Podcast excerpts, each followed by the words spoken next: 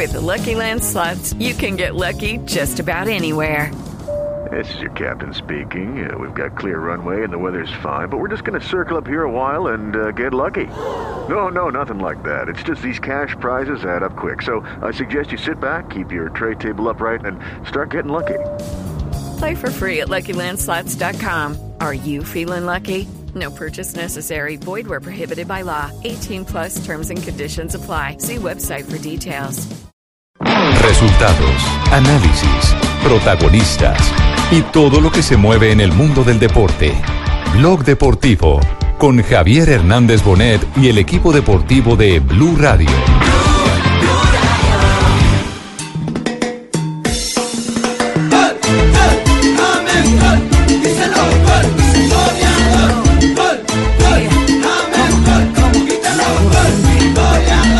Aquí en casa tenemos que hacer un partido perfecto y bueno, yo creo que si estamos bien vamos a poder pasar. Bueno, yo siempre tengo fe.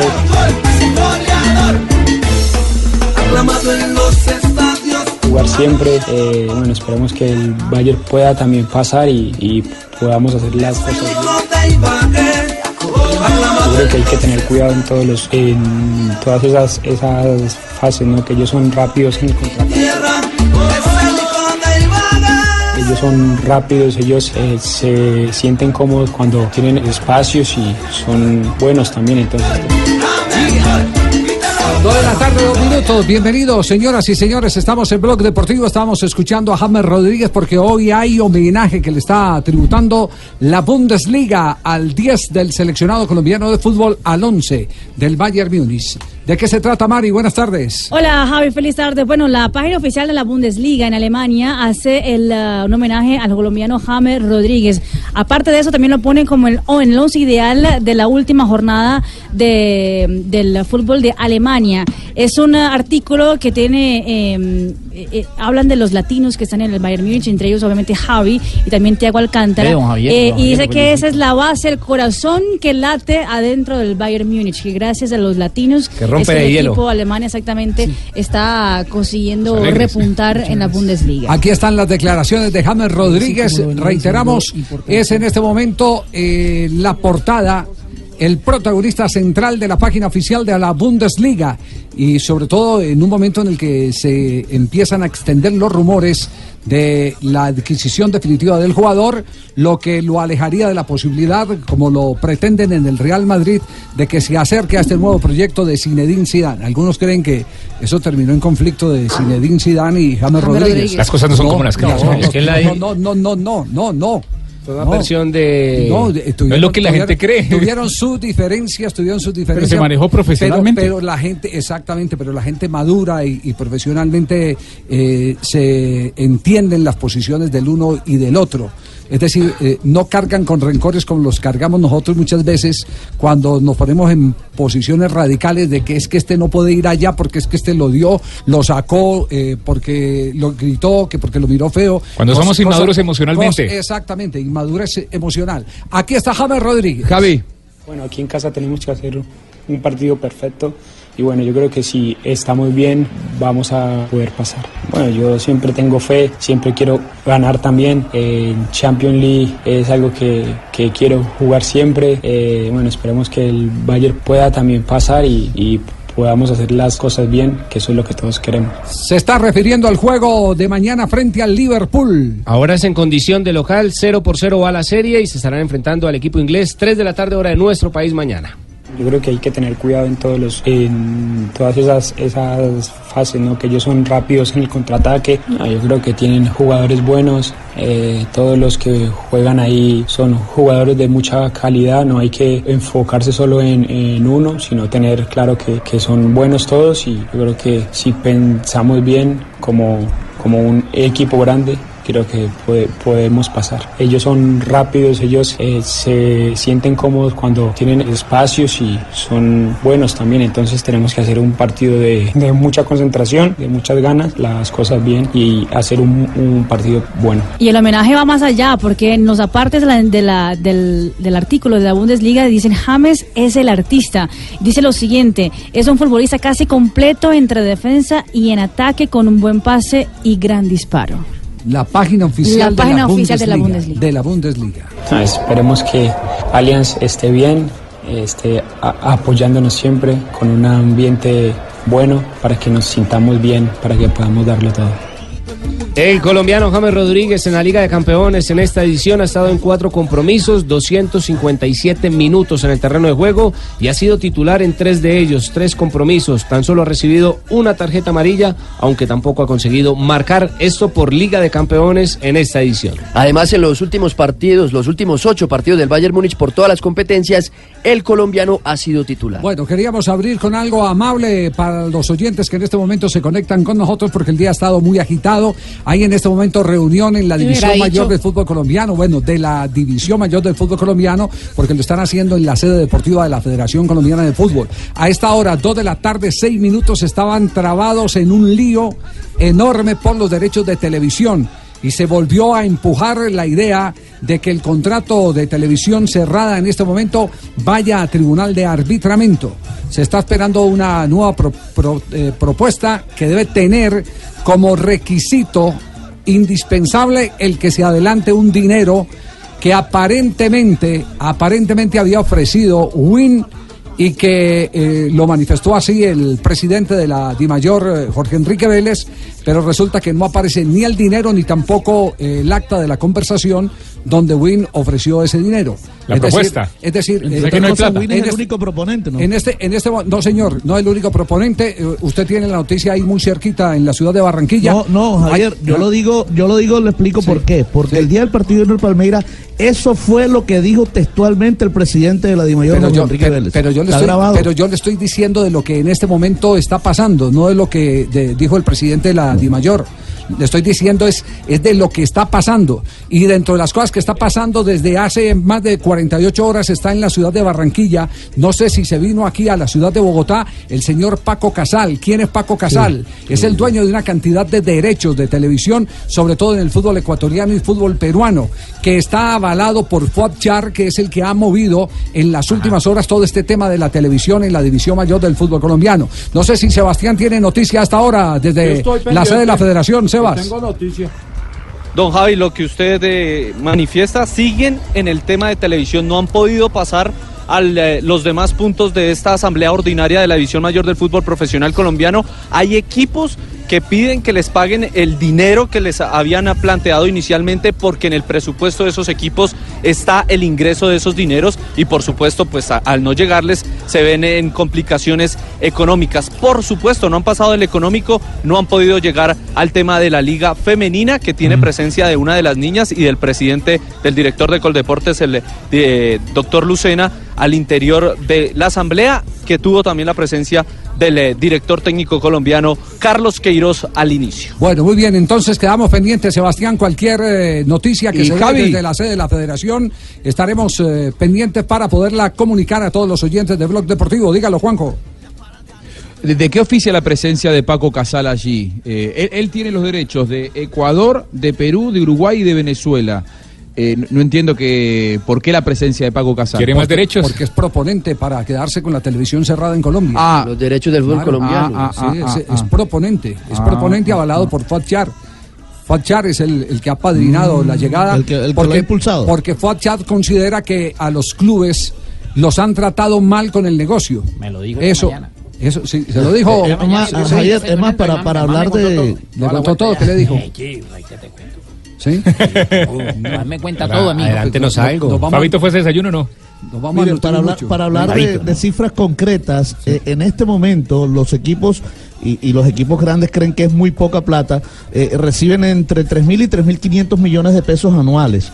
Y por supuesto el Junior que está entre esos equipos dice, mire, eso no es ni un millón de dólares, con eso no traemos ni un solo jugador. Entonces quieren por lo menos duplicar esa cifra y por eso es que Fuachar está impulsando a, a Paco Casal para tratar de sacar, recibir más dinero por derechos de televisión. Dos de la tarde, diez minutos. Cualquier novedad la tendremos en instantes. Entonces también eh, tenemos eh, que ratificar lo que desde hacía rato se había comentado en este programa, el malestar de algunos equipos. Es más, algunos se atreven a, manifestar y así no lo, no lo han eh, confirmado que eh, tienen ya la suficiente fuerza como grupo, tienen lista, la lista de equipos que estarían revocando el mandato del doctor eh, Vélez, presidente de la División Mayor del Fútbol. Así de rápido, así de rápido, Eh, increíble. Por eso le digo, el malestar viene desde hace rato, desde aquella reunión en la ciudad de Barranquilla, a raíz eh, de, de la visita de- del Palmeira fue. Sí. ese día. Sí, la comisión La de semana pasada. que se Eh, reunió de- aquí. desde ahí ya vienen con el malestar porque consideran que Vélez les ofreció algo que no estaba convenido ni siquiera con el dueño de los derechos. ese, es, ese, es el, ese es el tema. Pero más adelante les daremos más detalles. Porque lo otro explosivo ha sido las acusaciones hoy recibidas por eh, Óscar Julián Ruiz, el exárbitro internacional y hoy instructor de la Federación de Fútbol Asociado FIFA. Eh, los árbitros, y ayer habíamos anticipado que se iba a presentar este tipo de denuncias, los árbitros que lo han denunciado, ¿quiénes son, eh, Rafael? Los árbitros son Harold Perilla, que fue árbitro de la Liga de Cundinamarca, árbitro profesional, que hace tres años dirigió una final donde estuvo el Independiente Medellín, creo que fue la de Medellín Junior, si no estoy mal, hace tres, cuatro años. Eh, él estuvo con Escarpela FIFA un año y varios años como árbitro profesional en el fútbol colombiano. Carlos Chávez, que también alcanzó a dirigir un, por ahí un par de partidos, también era eh, de Bogotá, y después de que salió del panel profesional, eh, estuvo en la DIMAYOR como asesorando al, Sí. al- a la gente de DIMAYOR en temas arbitrales. El otro fue muchacho Reina, que también fue asistente a nivel profesional, también de un colegio de Bogotá. Este muchacho Reina también duró cuatro o cinco meses en la comisión arbitral, porque es edufísico, eh, manejando algunos temas con respecto a la parte física de los árbitros. Y el otro muchacho es Julián Mejía, un muchacho árbitro del norte de Santander, de Cúcuta más exactamente, donde eh, el muchacho alcanzó a dirigir algo así como 18 o 20 partidos a nivel profesional, casi no tenía la- el rendimiento para, para que le dieran más juegos. Por respeto informativo, que quede claro, por respeto informativo, porque no dejamos, no podemos dejar pasar por alto eh, eh, este, este hecho. eh, algunos de los segmentos que se transmitieron hoy en la emisora colega La W los vamos a transmitir. Por ejemplo, este. De Harold Perilla. Yo la denuncia la hago por acoso sexual. El señor Oscar Julián Ruiz, desde más o menos 2007 hasta que me retiré, eh, me acosó, me acosó, se acercaba siempre a mí, me pedía que tuviera relaciones con él, eh, me decía que eh, evidentemente si yo quería llegar lejos en el arbitraje ya tenía, ya tenía el camino y sabía qué, qué tenía que hacer. Obviamente se refería a tener una relación con él. Eh, no, digamos que no, no dejaba ningún momento para poder molestarme, para poder intentar tener contacto físico, para decirme cosas morbosas. En alguna oportunidad y en alguna pretemporada intentó tomarme los testículos y, y la cola, mm, no lo permití y eso me generó un problema grande con él. Eh, digamos que las insinuaciones, el, tipo es muy inteligente porque nunca te deja un chat, no te deja un audio, no te deja nada, pero, pero personalmente el acoso es terrible, no solamente conmigo, yo hoy tengo, digamos que el valor de, de denunciar, de hecho lo hice eh, eh, siendo árbitro internacional activo, porque no, no, no iba a hacer eso de retirada. Esto no es una pataleta, como muchos los dicen. Nosotros creo que ser árbitro internacional es una responsabilidad, no solamente es dirigir partidos en el exterior, sino que nosotros tenemos que velar por, por el resto de, de compañeros.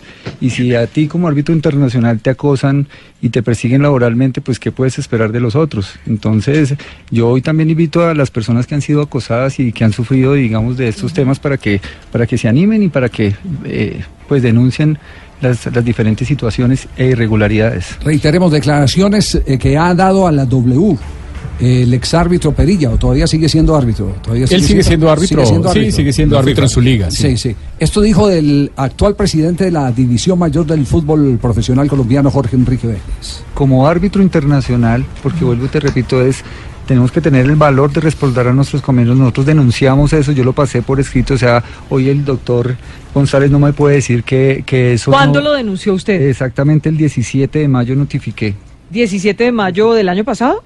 eh, 17 de mayo de 2017. Tuve que ser muy diplomático con, con lo que iba a escribir porque imagínate que el doctor, el, el doctor Vélez me trata mal delante de todo el mundo. Yo no lo conozco a ese señor, nunca lo había visto en la vida. Y la primera vez que me acerqué y, y me presenté, mm, Harold, soy, soy Harold, mucho gusto, apenas supo mi nombre, se volteó, mm, cogió un informe, lo votó, comenzó a decirme, usted es Harold Perilla, yo no quiero saber nada. ¿Usted de de cuál usted". Vélez está hablando? De Jorge Enrique Vélez. ¿Qué le hizo? En ese momento era el presidente de la comisión y es cómplice de toda esta estructura porque pues él tiene conocimiento de todo eso. El doctor Vélez cuando yo llego ese día a pedir una cita para digamos que exponer todos estos temas, eh, como te digo, apenas lo conocía, nunca lo había visto y, de una vez me trató mal, se fue hacia un lado, me dijo, usted no me viene a encerronar, eh, usted es un petardo, usted así delante de todo el mundo, usted la cagó y me señaló hasta que entró el ascensor, si ustedes conocen la federación, el, el lobby es bastante grande. Ese señor eh, no se dio cuenta porque como llevaba un mes, ese día dos presidentes de dos clubes se dieron cuenta y le mandaron llamar la atención. Bueno, pero algo que sorprende, lo de Imer Machado. Esto es lo que dijo de Imer Machado. Eh, pues comparto muchos años como, como compañero. Como compañero en realidad me hizo mucho bullying, me ponía apodos. Eh, ese señor eh, no veía cualquier oportunidad para acercarse, tocarme la cola, tocarme los testículos, lo hizo en muchas oportunidades. En realidad me tuvieron que contener muchas veces porque pues eh, yo soy muy calmado, pero pues con estos temas ya, ya fue imposible. Yo reporté esos hechos a la comisión técnica, lo vengo reportando desde hace muchos años, esto no es nuevo. Eh, Imer ha tenido esa conducta y, y- y fue terrible. el la Pero hábleme de algo particular supuestamente que le pasó a usted con Imer Machado. El día que usted se sulfuró. ¿Qué fue lo que hizo Imer? No, pues muchas veces me sulfuré, por eso te estoy diciendo, me cogía la cola, me cogía los testículos, me matoneaba, me puso el argentino, trataba de, de, digamos que desprestigiar mi trabajo, porque pues en realidad éramos, éramos competencia, y tanto así que cuando él salió, perdió pruebas, yo llegué a la, a la categoría FIFA. O sea, ¿usted a él lo denunció penalmente? No, en este momento sí, pero en el momento, eh, digamos como compañeros, no lo pude hacer. Hoy lo tiene denunciado. Hoy lo tengo denunciado. Y tiene denunciado penalmente a Oscar Julián Sí, señor. Ya le Señora, entiendo. perdón. Y pues de Imer sí, digamos que tengo pues miles de, de digamos que, de, pues de experiencias de ese tipo y digamos que tengo los testigos que pueden decir el comportamiento de Imer conmigo, el tema sexual que me cogía la cola, me cogía los testículos. Bueno, tienen ahí el testimonio, eh, volvemos a insistir, lo hacemos por eh, rigor informativo. Eh, las declaraciones no han sido dadas a Blue Radio, las declaraciones fueron dadas a la W. Eso es lo que han dicho, digamos, lo sustancial. Y para opinar solo eh, tenemos eh, eh, mm, dos o tres cosas eh, que no van a ser muy largas para, para sentar una posición.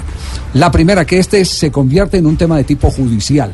Totalmente. Total, y los que tendrán que mm, comprobar son los acusadores, en este caso de Oscar Julián Ruiz y de Imer Machado. Ese punto eh, ya no es de comentaristas deportivos. Lo que sí es de comentaristas deportivos es que esos hechos se hayan denunciado y en la estructura deportiva de la Federación Colombiana de Fútbol no haya tenido eco. Esa parte sí es grave, porque eh, hay eh, o por eh, eh, desdeño o por desprecio o por cualquier otra razón que no nos imaginamos cuál pueda ser, hay una descalificación a la eh, legítima eh, denuncia que puede hacer alguien que se vea afectado por un acoso sexual. Ese, ese tema sí nos preocupa, porque ese tema le está pegando mucho a la organización del fútbol colombiano.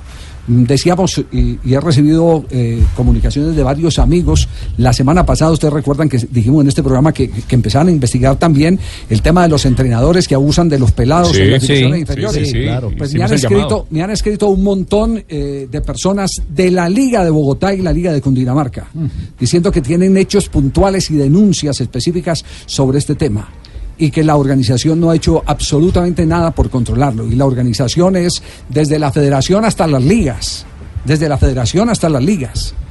Ese, ese, ese, ese es el punto que más eh, nos preocupa.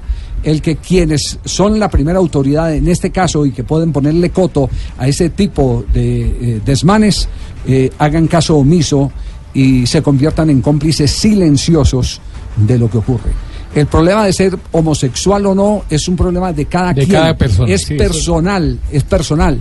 Pero de ser homosexual a ser acosador ya hay un paso que se convierte en un hecho eh, de la justicia penal. Eh, por Sería un eso, delito. por e- sí, ya es un delito. Ya por eso hay que esperar, que hay que esperar que las partes se enfrenten en el careo que corresponde. Ya hay una denuncia y, y que muestren las pruebas, etcétera, etcétera. Pero, pero lo claro, judiciales. lo claro es el que aquí no vamos a censurar a los homosexuales de ninguna manera, de ninguna manera, porque hay personas que llevan su homosexualismo, hombres y mujeres, lo llevan supremamente bien, lo llevan con dignidad. Lo llevan eh, respetando a los demás, pero cuando ya se pasa esa raya y se llega al acoso, es cuando las organizaciones se derrumban. Y hoy tenemos que decir que la Federación Colombiana de Fútbol poco a poco se está derrumbando. Poco a poco se está derrumbando. Da pena, pero, pero hay que admitirlo. No sé si alguien más tiene eh, algo para aportar. Cada quien es dueño de sus propias palabras y asume sus propias responsabilidades. cierto. Hay, hay denuncias de algunos árbitros eh, que debería investigar la Federación Colombiana de Fútbol en contra del señor Imer Machado, que los trata muy mal. Lo mismo que decía Perilla, que los trata muy mal. Es más, un árbitro que dirigió sea, este maltrato. fin de semana, un árbitro que dirigió este fin de semana, me dice o me dijo, ¿Cómo va uno a dirigir bien? ¿Cómo va uno a salir bien a una cancha de fútbol si el instructor te está presionando, te está exigiendo una cantidad de cosas desde antes del partido y nunca te respalda, nunca te lleva al, al, al momento donde uno tiene que eh, prepararse para un partido tan importante, Rafa, ya sea pero- de la A o de la B? Rafa, eso sabemos que viene funcionando desde hace rato mal. Eso viene funcionando desde hace rato mucho mal. rato eso- y tienen dos instructores, sí, el señor no, Avendaño, no. Que, que, que- que ya está muy desactualizado, No, por Dios. pues yo me acuerdo en el 2000, arrancando el 2000, la época en que estuvo un amigo nuestro en la comisión arbitral que se tuvo que enfrentar a todos esos horrores, eh, el doctor Alfonso Paredes, que se resistía a que le nombraran árbitros por encima de la autoridad de la comisión arbitral. ¿Cuánto duró Paredes? Y sin embargo, y sin embargo tuvo el grave inconveniente, tuvo el grave inconveniente de tener que soportar el asedio de Álvaro González hasta que lo sacaron de la comisión arbitral. Esto tiene nombre propio. Esto tiene nombre propio. Desde hace mucho rato. No hay autonomía, no hay autonomía para los árbitros porque los quiere controlar a toda hora Álvaro González. Los quiere controlar a toda hora Álvaro González y los quiere controlar para sus propios intereses. Entonces, entonces este tema no es nuevo en el arbitraje. ¿Hasta cuándo, O González? 35 años. o ahí. se olvidan que aquí estuvo en un seminario la gente de la FIFA y quienes hicimos denuncias en ese seminario, lo único que nos ganamos fue una vaciada, que nos tocó ir con documentos en mano para presentarle al delegado de la FIFA que era lo que pasaba con el arbitraje colombiano.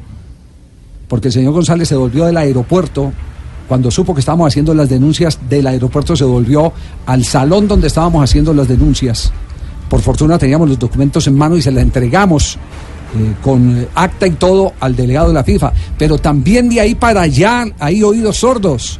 Es decir, el, mal, el mal no es solo en las estructuras primarias, ligas, federaciones, también ese caos y esa intención de, de- torcer todo está también en la FIFA, está también en la FIFA.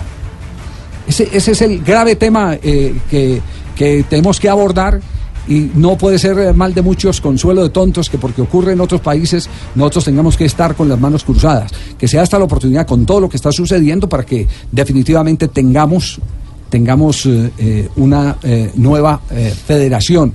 Y cuando me refiero a una nueva federación, me refiero a que los principios democráticos de FIFA se cumplan que la Federación Colombiana, como lo hace la española, por ejemplo, tenga sus debates electorales con la participación independiente y autónoma de los clubes de fútbol, de los jugadores asociados o agremiados, como los quieran llamar, de los árbitros que participan en la asamblea, del fútbol femenino que participa para las decisiones de la asamblea, del fútbol sala, del fútbol playa. Por eso hoy, cuando ustedes dicen quién es el presidente de la Federación Española, de Real Federación Española, se encuentran con que es un sindicalista, un exjugador de fútbol que vino desde eh, el sindicato Rubiales. Y, Rubiales y ganó absolutamente todo el querer de los electores para convertirse en presidente de la Real Federación Española. Aquí no, aquí se hipoteca el poder en unos muy poquitos y se concentra en el fútbol aficionado en Álvaro González y en el fútbol profesional en cuatro o cinco dirigentes. Mire, esta es la cosa, que mañana los árbitros de primera división del fútbol colombiano, los árbitros están citados en Bogotá para una reunión con, la, con la Federación, con la DIMAYOR y con la Comisión Arbitral para evaluar qué es lo que está pasando en el arbitraje colombiano. Y empezaron mal. ¿Sabe por qué? Porque cada árbitro tiene que venir a Bogotá bajo sus propios recursos, No con sus propios ser. recursos. El el y, no tienen que bus- y tienen que llegar desde hoy, porque la reunión es mañana temprano, y buscar esta noche hotel. Y en la Federación Colombiana de Fútbol, donde hay una, una sede, hay un hotel. Y ni siquiera eso le dan a los muchachos. Subutilizado, árbitros. además. Sub- porque está, está, está solo, está desocupado. Entonces, Entonces, yo no- tienen que pagar para que para llegar allá que lo regañen. Yo, yo lo único, lo único que digo es que aquí hay un tema que es deportivo y es de la estructura y lo vamos a atacar y vamos a ser inclementes eh, con ese tema. Y el otro tema es un tema ya de estrados judiciales en el que los que denuncian tendrán que eh, vencer en juicio a los denunciados, a Imer Machado y a Óscar eh, Julián Ruiz. Eh, eso sí quiero dejar claro y, lo dejo eh, de manera contundente. Eh, yo conozco desde hace mucho tiempo a Óscar Julián Ruiz. He tenido una muy buena relación eh, periodista, árbitro o periodista instructor arbitral con Óscar Julián Ruiz. Intercambio, intercambio opiniones profesionales y nunca, nunca tuve la más mínima insinuación de nada con el señor Óscar Julián Ruiz. Pero eso no quiere decir que cada quien tenga eh, su propia vida y en su vida personal pueda tener eh, las eh, debilidades que ahora eh, se le están indilgando a Óscar Julián Ruiz. Digo esto porque hay mucha gente que sabe que cada que hay un seminario de preparación del Gol Caracol, yo recurro a Óscar Para Julián Mundial y. Copa América. Para Mundial, para Copa América, para cualquier cosa, cualquier inquietud, a Óscar Julián Ruiz. Lo conozco perfectamente, pero también le quiero decir a la audiencia que amor, como dice el dicho, no quita conocimiento.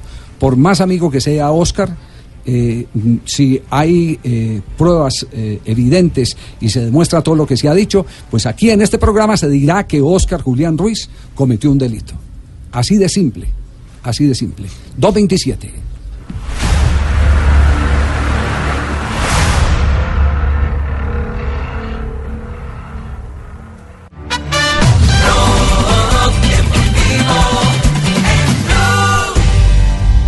Estamos en el único show deportivo de la radio 227.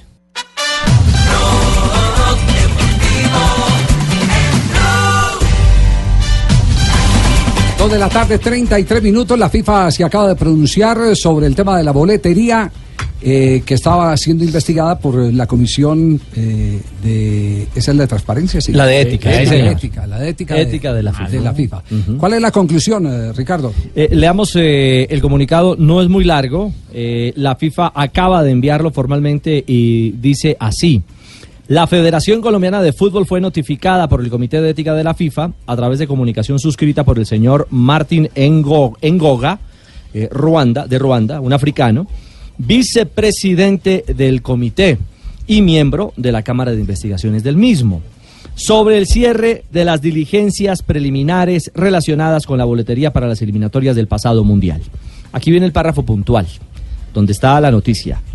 Sin perjuicio que ante la eventual aparición de nuevas pruebas el asunto pueda revisarse, a juicio del comité no existen elementos que hagan suponer una posible infracción por parte de la federación o de su comité ejecutivo, por lo que la investigación preliminar ha sido cerrada. Muy bien, ha sido cerrada la investigación preliminar por parte de FIFA, pero sigue caminando en la Fiscalía General de la Nación. Es otra cosa. Y en la Superintendencia de Sociedades. Pero atención que alguien acaba de hablar hace pocos minutos con el ex superintendente eh, Pablo Felipe Robledo, quien fue el que destapó todo, escándalo, todo este escándalo de la boletería, y aunque no lo ha hecho eh, en su propia voz, por lo menos sí ha comunicado su parecer vía chat, vía WhatsApp. Exactamente. Al- alrededor de ese tema hay, hay dos puntos interesantes, Javier, eh, encarnados en, en Pablo Felipe Robledo. Cuando era superintendente en propiedad, la FIFA ni siquiera pidió una copia del expediente que allí estaba en trámite. Punto uno.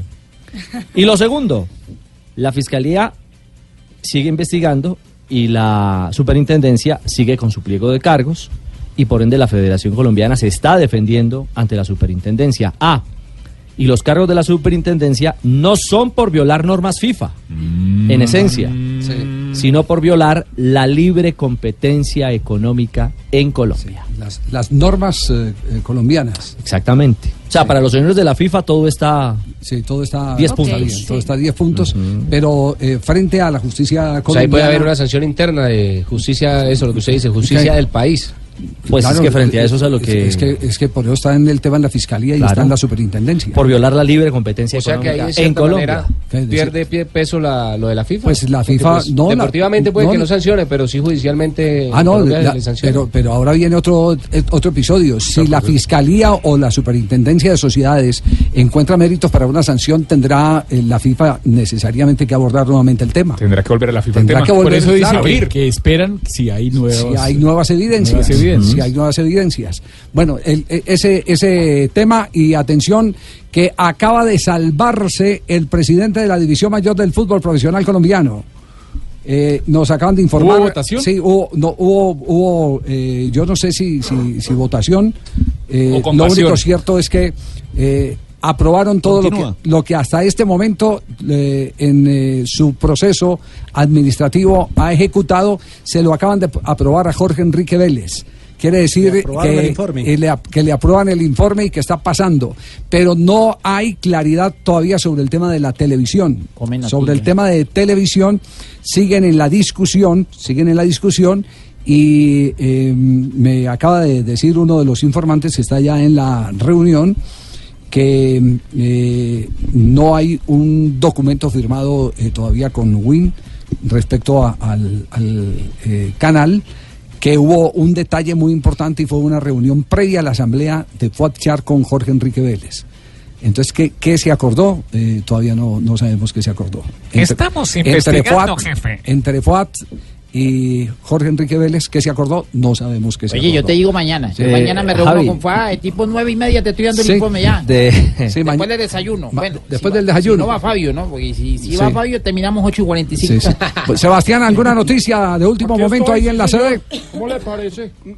Mire, don Javi y oyentes, eh, se ha tenido eh, la oportunidad de, de tener la información sobre los cable operadores, que son otros que juegan en este papel del canal premium.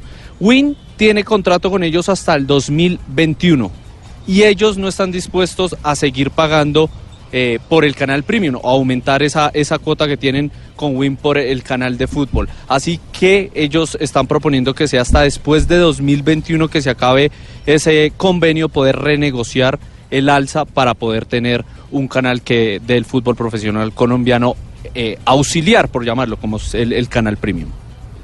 Bueno, Bueno, eso, eso, eso concuerda con lo que usted había dicho aquí, don Javi, que, que los cableoperadores estaban renuentes a poner el canal premium en su parrilla. Por eso quieren continuar a como está en este momento. Porque tendrán que cobrar un plus, un extra Claro. a sus a sus usuarios. Eh, Javi, me, me dicen igualmente de adentro. Sí. Eh, sobre el tema del Estamos contrato. investigando, Richie. Eh, se va a esperar. Lo dejan ahí en puntos suspensivos. Se va a esperar si aparece el billete. Se va a esperar, esa es la expresión. Sí, sí. Y Jorge Enrique Vélez me dice, está sólido.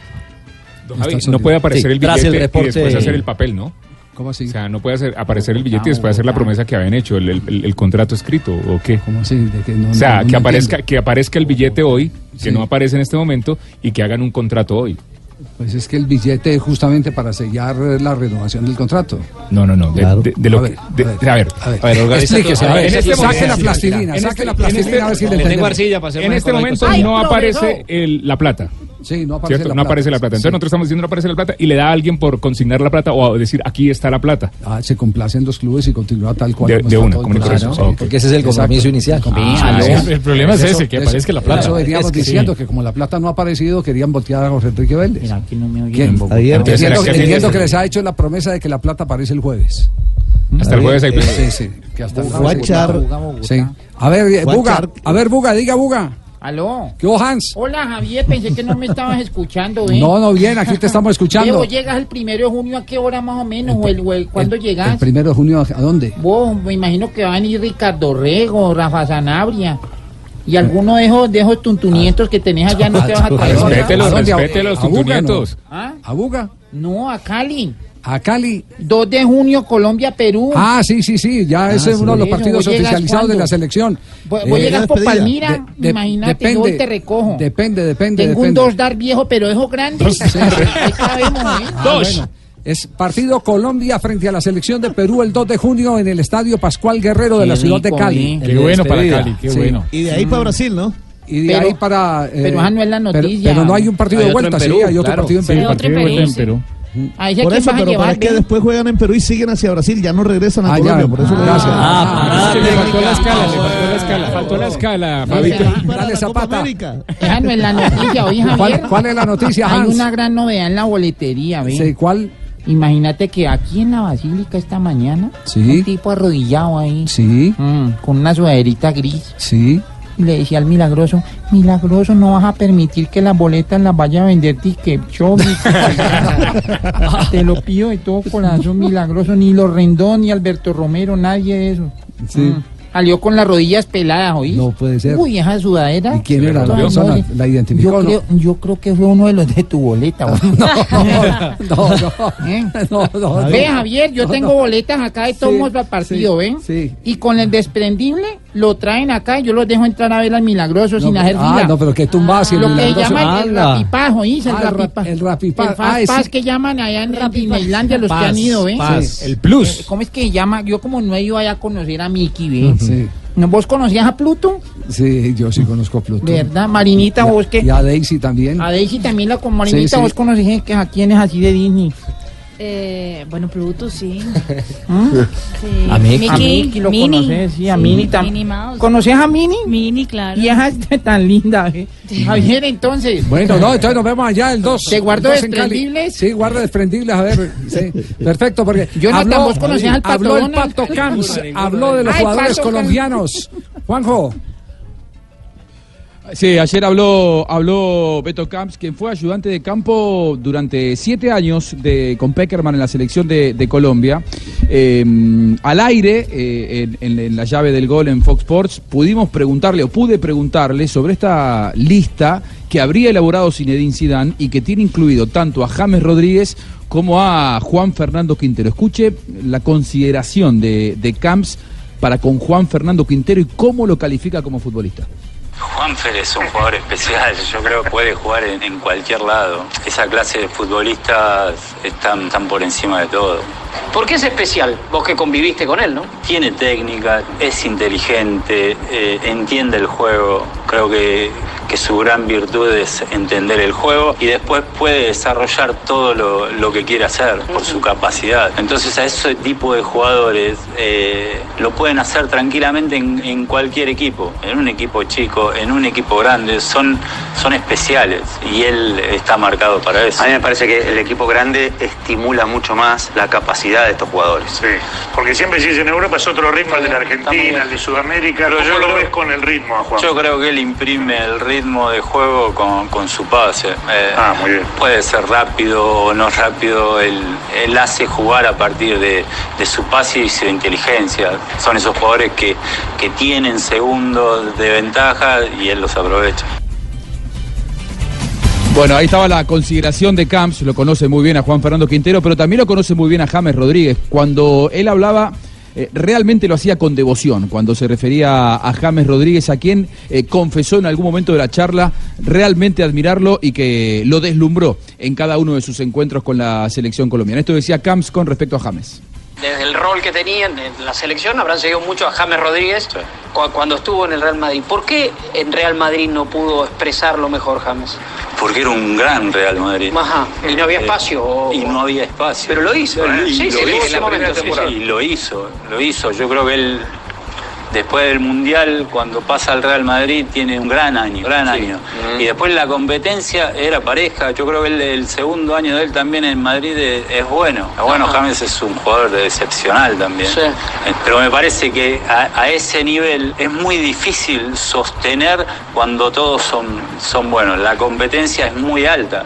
Entonces puede jugar como no puede jugar, pero siempre se lo mide eh, desde la exactitud total. Claro. Bueno, ahí estaba. eh, Generoso, Camps ¿eh? refiriéndose a. Sí, sí, sí. Y, y sabes qué, Javi, lo que, lo que él contaba, inclusive fuera de cámara, dice, físicamente es un futbolista que vos te das cuenta que es de elite, que es diferente al resto, que tiene una condición, más allá de la técnica, una condición física que lo pone entre los cuatro o cinco mejores atletas en el mundo del fútbol. Ya, eh, entonces eh, eh, digamos que el camino, la ruta, sobre todo la de Juan Fernando Quintero, eh, sigue marcando eh, como puerto de destino Madrid, ¿no?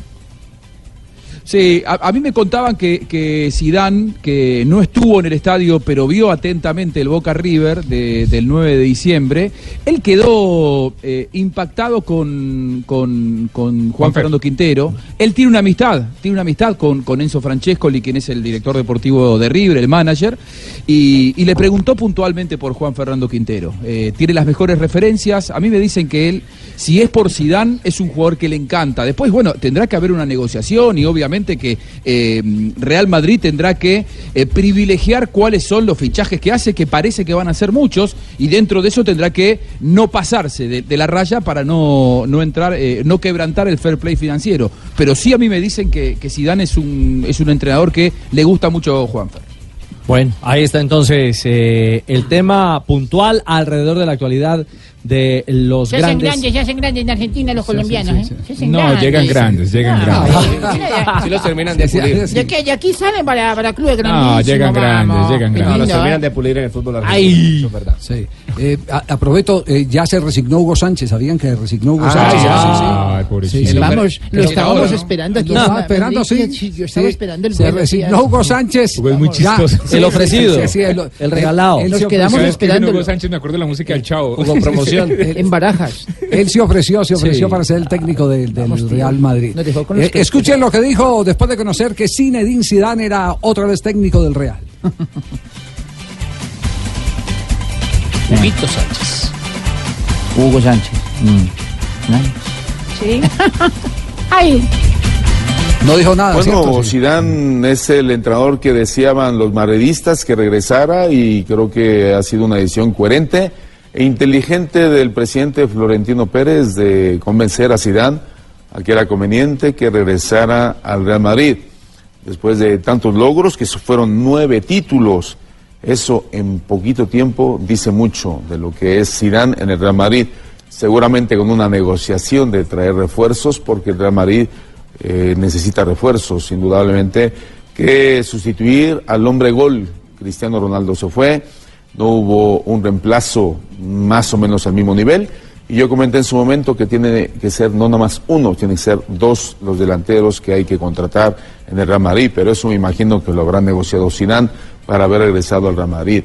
Zidane regresa y por eso hay motivación y confianza en los madridistas.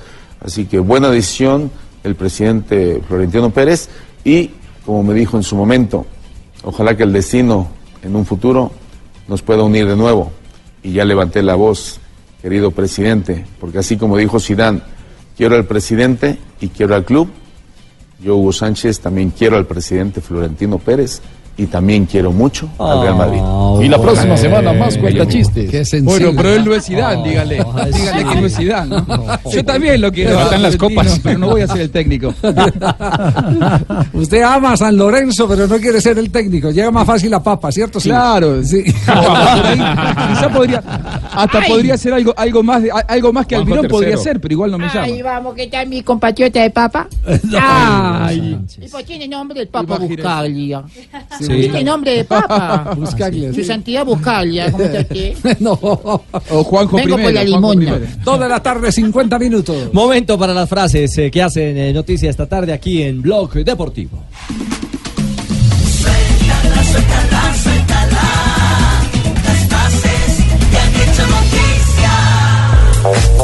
Enzo Francescoli, manager de River, dice, la final y el descenso no son comparables. Habla de la emoción de los hinchas al estar en una final de la Libertadores y cuando ascendieron de nuevo a la primera. Y esto lo dice el Luis Fernando El Chonto Herrera, es jugador de Colombia. Simeone volvió a Arias un jugador más aguerrido. Nunca tuve ningún conflicto con el club por la decisión que tomé. El club siempre me escuchó y me apoyó. Eso lo dice Samuel Umtiti, jugador de Barcelona, sobre su decisión de no operarse la rodilla después de la lesión. La siguiente frase la hace Salah, jugador del Liverpool. Muy bien, La competición más prestigiosa para mí es la Champions League. No obstante, el sueño para toda la ciudad y el club es la liga. Venga la vaquita. Nítida esa vaquita. Está, ¿ah? pero mejor dicho, en su, en su mejor Qué momento. bueno, Tocayo. Escuchen esto, el Bayern está en mejor fase que nosotros. Son nuevos líderes de su liga, ganan los partidos con un margen cómodo. Lo ha dicho Jürgen Klopp, el hoy técnico del Liverpool de Inglaterra. Bueno, y esta frase, estoy seguro que un día haremos una pared en el cielo, una pared en una cancha de fútbol, ¿no? Mis condolencias a la familia, lo dice Pelé acerca de la pérdida de su amigo Coutinho. Y la siguiente es de Nico Kovac, el entrenador del Bayern de Múnich, ha dicho lo siguiente, abro comillas, Ribery todavía está en condiciones de dejar su sello, cierro comillas. Thierry Courtois dice lo siguiente, siento que todos apuntan a Thibaut como padre, no puedo ignorar eso, lo dice justamente el padre del arquero Courtois. Y el brasilero Arthur, el jugador del Barcelona de España, dijo lo siguiente, estamos concentrados, sabemos la presión que nos rodea, sabemos los riesgos que hay. Esto a raíz del partido de mañana ante el Lyon por la Champions League. Gabriel Milito no necesita presentación, es alguien de la casa. Esto lo dijo la bruja Juan Sebastián Verón, o la brujita, presidente de Estudiantes de La Plata, cerca del nuevo técnico de su equipo. Y Oscar Ruggeri, exfutbolista argentino y ahora comentarista, criticó a Fabra. Dijo, es una vergüenza su sobrepeso. La siguiente frase es filosófica dice, si alguien te tira una piedra, demuéstrale que no eres igual y tírale un ladrillo. Oh. Gracias, eh, profesor Andana. Sí. Muy amable. Qué agresivo. Muy contundente, ah, sí, sí. Belicoso. Be- frase belicosa. Sí. Dos de la tarde, 52 minutos. Estamos en Blog Deportivo.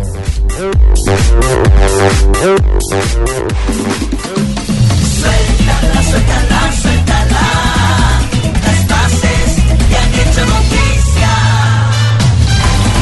Vamos a construir, eh, pero a construir bien. El más amplio portafolio de productos, el mejor servicio, la experiencia y la calidad están juntos en el acero con el que se construye nuestro país. Acompáñanos y acompañamos tu vida en cada momento y en cada proyecto para el futuro del país, para que sea tan fuerte y seguro como nuestro acero. Ternium, el acero que hace fuerte a Colombia. Ternium.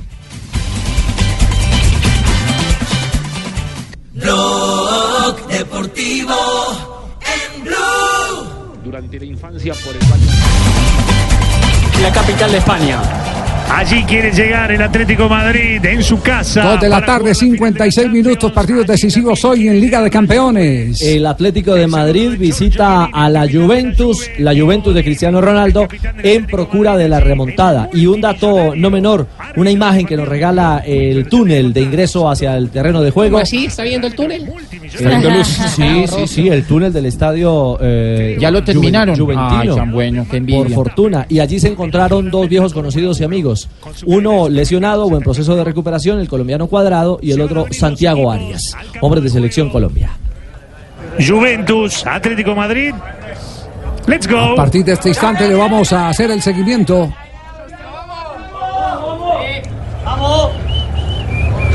El vamos, Como vamos. son de buenos esos sonidos en televisión, ¿cierto? Sí, sí, sí, sí, esos son sonidos que son los sonidos reales, directos, que meten a la gente perfectamente en, en el lugar donde están plantados los jugadores. Pero hay otro partido que nos interesa, que le hacemos también seguimiento, porque hay colombiano en acción. En este momento está el colombiano Alfredo Morelos. En el fútbol de Escocia está el nuestro, el jugador colombiano.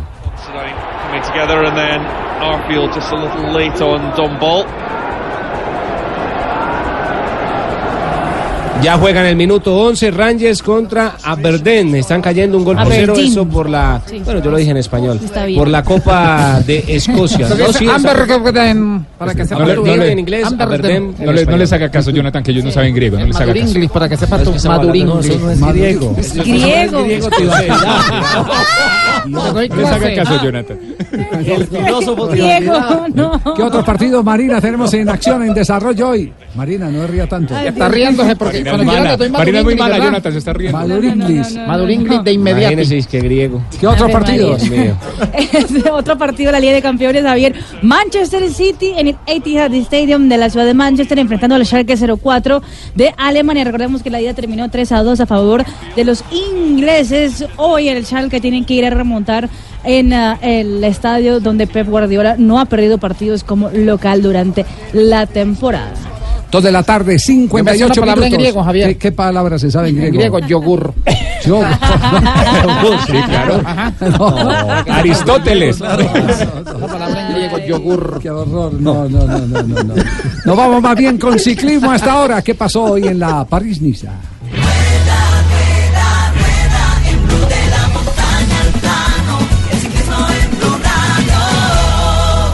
Aparece García Cortina. Halo, atende. Se vienen los amarillos. Se viene Dylan por la tercera. Dylan por la marca. Por el récord. No lo deja Benner que se atraviesa. Atención, Caleb. Iván. Benner. Iván. Se quedó Dylan. Entra Benner. Va a rematar Caleb. Cal- Ay, no. Aquí se la llevó. Benner se la lleva finalmente el del Mora. El grande Caleb no pudo. Le dañaron la seguidilla de victorias al eh, ciclista líder de la clasificación general, el eh, holandés Dylan Groenewegen, que iba por su tercera en línea, pero se le atravesó Sam Bennett. El del Bora se impuso en un sprint muy apretado, muy hermoso sobre Caled Ewan, sobre Fabio Jacobsen y relegó al líder de la clasificación general al puesto 9 en el sprint. Atacó el equipo del Sky en los últimos kilómetros, fue una etapa con viento de frente, etapa muy lenta. Atacó el Sky, volvimos a ver a Egan Bernal trabajando para Kiatowski. Los dos trataron de romper la carrera, perjudicaron el embalaje de los chicos del Jumbo. Y finalmente fue Bene del que saca ventaja, el gran sprinter del equipo Bueno, del sí, Bora. así es, eh. Veíamos a la gente del Jumbo que venía corriendo, pero la del éxito venía más atrás. No. La de Carulla, pero impresionante No, no. lo que estamos viendo en este momento. ¿Sabes? Bueno, yo vuelvo y hablo bajo porque a veces cuando me voy rápido. ¿Qué- qué dijo Egan Bernal? cosas son muy- complicadas. ¿Qué dijo Egan Bernal? Escuchemos a Egan Quinto en la general. Al final llego ahí, pero, pero la verdad que es muy duro para mí. Yo peso 58 kilos, entonces, ¿sabes? Cuando vas en un abanico tirando con gente que pesa más de 70, siempre, siempre va a sufrir más, pero la verdad que me gusta, me gusta este tipo de carreras. Es bueno para aprender, eh, la primera vez que estoy en los abanicos y bueno, la verdad que de todo se aprende y estoy aprendiendo los mejores, de gente como Luke y Kiato. Míralo, con 58 kilos y qué berraquito, sí. Eso, usted lo ve, livianito y todo, y tan berraco en esa bicicleta. sí. El diario A de España hoy elogió a Egan Bernal con un titular que dice Bernal sigue asombrando en los abanicos y Bennett gana. El colombiano dio un nuevo recital en los últimos kilómetros Bueno, así es. al tirar del pelotón y provocar cortes. Bueno, veíamos a un Egan Bernal que venía, pero de pronto lo vemos. ¿Cómo va embalando en este momento? Yo me tengo que calmar un poco, ¿eh? Para no ir eh, por- exaltándome de Bueno, esta bueno, forma. sí. Pero bueno, Simplemente afortunadamente para- ahí viene. Buenamente. Vaya, es vaya, impresionante. Vaya, vaya. Javier. Yo- yo me calmo un poco, ¿eh? Sí, no te excites tanto. Bueno, muchas gracias. Para tener, para tener un comparativo, pesa 58 eh, kilos Egan Bernal y su compañero Kiatowski pesa 69 y no es el más pesado del equipo. Luca Rowe, que es el otro, el que arma el abanico en este equipo, está pesando 72 kilos. Egan habló sobre su objetivo en esta competencia porque ha estado trabajando para su compañero Kiatowski. No, yo creo que el primer objetivo era pasar estos, estos primeros días bien. Ya yo creo que lo cumplimos. A partir de mañana ya inicia otra carrera. Eh, luego la crono y ahí sí, la verdad que es que cada día cuenta, ¿sabes? La París-Niza y son ocho días de estrés y cada día hay que tomarlo con mucha precaución. Ocho días de, de carreras muy intensas. Mañana es la cuarta etapa. Mañana van de hasta la ciudad de Pelusin. Son eh, eh, un premio de tercera saliendo y luego una seguidilla en los últimos 70 kilómetros. Uno de segunda, uno de primera, uno de segunda, uno de segunda y luego unos 10 kilómetros para llegar a línea de meta. Así que mañana etapa de media Y pasado montaña. mañana la montaña, ¿o no? Sí. Pasado mañana montaña, no. Mañana media montaña, pasado mañana la contrarreloj de Ah, 25 contrarreloj. kilómetros. Y el jueves sin Y- montaña. El, el sábado y el domingo tenemos la alta montaña. No, mañana es, eh, sí, mañana es miércoles, mañana es media montaña. Sí. Tenemos contrarreloj el jueves, la del viernes es etapa plana para los sprinters y sábado y domingo si nos vamos, eh, perdón, la del viernes ya es montaña, viernes, sábado y domingo ya tenemos montaña. Bueno, ya vemos una montaña que se acerca Casi un no poco. la montaña, yo lejanía. buscándole acá la montaña J, Claro, eh, Apareció el viernes. pasando. Se va a acabar- la semana. No, no, no. No, la mañana, mañana tenemos minutos. En un instante todo lo de Boca Tolima. Hoy Sí, en la bombonera. ¿Está feliz usted ya? Sí, ¿cierto? señor, pues aquí me vine para Argentina. ¿Está por Argentina? Sí, señor, me tejé media lechona. ¿Lo, llevó, lo llevó don Gabriel Camargo? Sí, señor. Porque Don Gabriel se llevó su séquito por allá. Sí, sí, sí. de vez en cuando. Sí, sí. Patrocinó a muchos amigos que fueron a acompañarlo. ¿Ah, sí? Sí, inclusive hasta la radio. No aparece García Cortina. Aló, atendé. Se vienen los amarillos. Se viene Dylan por la tercera. Dylan por la marca. Por el récord. No lo deja Bennett que se atraviesa. Atención, Cale. Iván. Bennett. Iván. Se quedó Dylan. Entra Bennett. Va a rematar Cale. Ca- Ay, no. Aquí se la llevó. Bennett se la lleva finalmente el del Mora. El grande Cale. No pudo.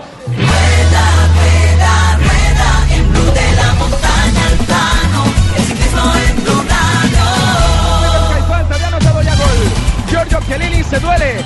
Jano Black de una falta, yo creo que es de Cristiano Ronaldo. Gol de la Juve, pero se invalida en este momento la acción, Rafael. ¿Qué es lo que está pasando? El árbitro es Cooper, el holandés, que es un gran árbitro, pero le están protestando con toda. Es un cobro de tiro de esquina desde la zona de Oriente y están señalando una infracción. No sé si contra el arquero. Eso hay revisión porque recordemos que hay VAR, ¿no?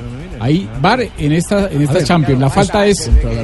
Es La falta es contra el arquero. Escuchemos cómo ven desde Madrid. No hay posibilidad de, de rearbitraje. Entiendo, vamos, ¿no, Adrio? Ahí te- ahí te- esta, esta, esta toma, esta toma es buena, hombre, es falta, es falta, hombre. Sí, sí, sí. No Es toca balón y toca hombre, Black. Es falta, ya está, es falta.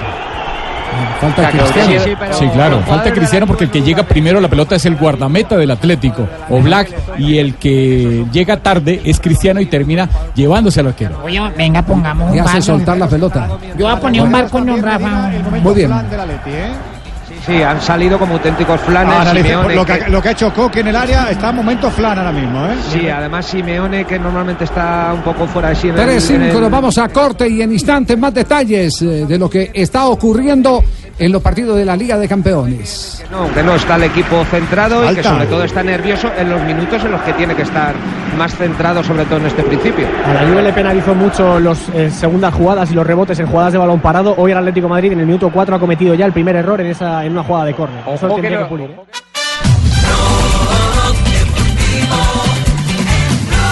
Blog Deportivo 3 de la tarde, 11 minutos. ¿Saben quién habló de los jugadores de selección eh, en las últimas horas en México en rueda de prensa? Tecillo. William. De los convocados. Para mucha sorpresa, ¿no? Sí, sí, eh, pero, pero él ya había estado en. Había estado en Fue el último que bien. descartaron antes del Mundial. Mire, eh, des- des- si, si no tenés, si no tenés en el equipo a un hombre como Oscar Murillo, que es defensor central por izquierda, yo vuelvo a hablar del tema de los perfiles que son tan importantes para la salida, para esos cambios largos que se hacen es cruzando la pelota de un costado al otro, eh, un- zurdo eh, estecillo. Exactamente. Este sí, Le da ese equilibrio a la cancha. Sí, que le- puede jugar de lateral también. Puede jugar además eh, de lateral y, y estos técnicos también son muy amigos de eso. Cuando, cuando eh, tenés que prescindir de un jugador por cualquier circunstancia en el partido y tenés que utilizar de la misma gente que tenés en el campo un, un hombre que te supla una, dos y hasta tres posiciones. ¿Queiroz estuvo por México? ¿Queiroz hizo gira a México o no? No tengo, Sería no tengo punto claro. de, no de tengo- video y No, recomendación. no, pero por lo, por lo que ha comentado que Idos ha tenido mucha gente regada eh, dándole información. Claro, dándole Y ha, información. tenido, y ha tenido al lado a Arturo Reyes, que es el que también le ha dado la información de las últimas dos convocatorias, de los últimos cuatro partidos amistosos. Sí, pero, pero, Sí, pero, además, pero además hay, hay otro hecho que, que no podemos descartar y es la cantidad de empresas de tecnología que hoy te ofrecen El al instante Total. los datos de los jugadores, esas centrales de inteligencia.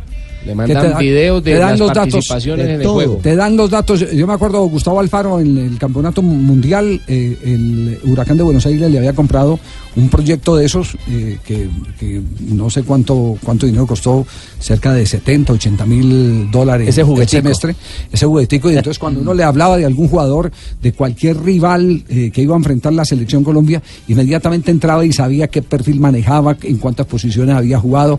Es, es un seguimiento, una huella pero precisa de lo que hacen los jugadores, así que tampoco se van a devanar los sesos ni a gastar nalga montando en avión nueve horas para poder para poder eh, para poder Gastar, eh, ¿cómo seguir a un jugador, gastar gastar nalga. Bueno, eh, eh, O sea, le quiero decir que viajando. viajando tanto, Sí, sumar horas de vuelo. Sumar horas de vuelo. Que se le borra uno la raya Sí, sí, exactamente, sí, sí. Y Exacto, Javier, ¿por y, qué? y usted hablaba de Tecillo, y Tecillo, si ustedes se acuerdan, Tecillo fue lateral inclusive en esa gira que hicimos por Claro, Asia hace claro, año claro, y pico. Lo puso, lo puso Peckerman eh, de lateral. Eso es verdad.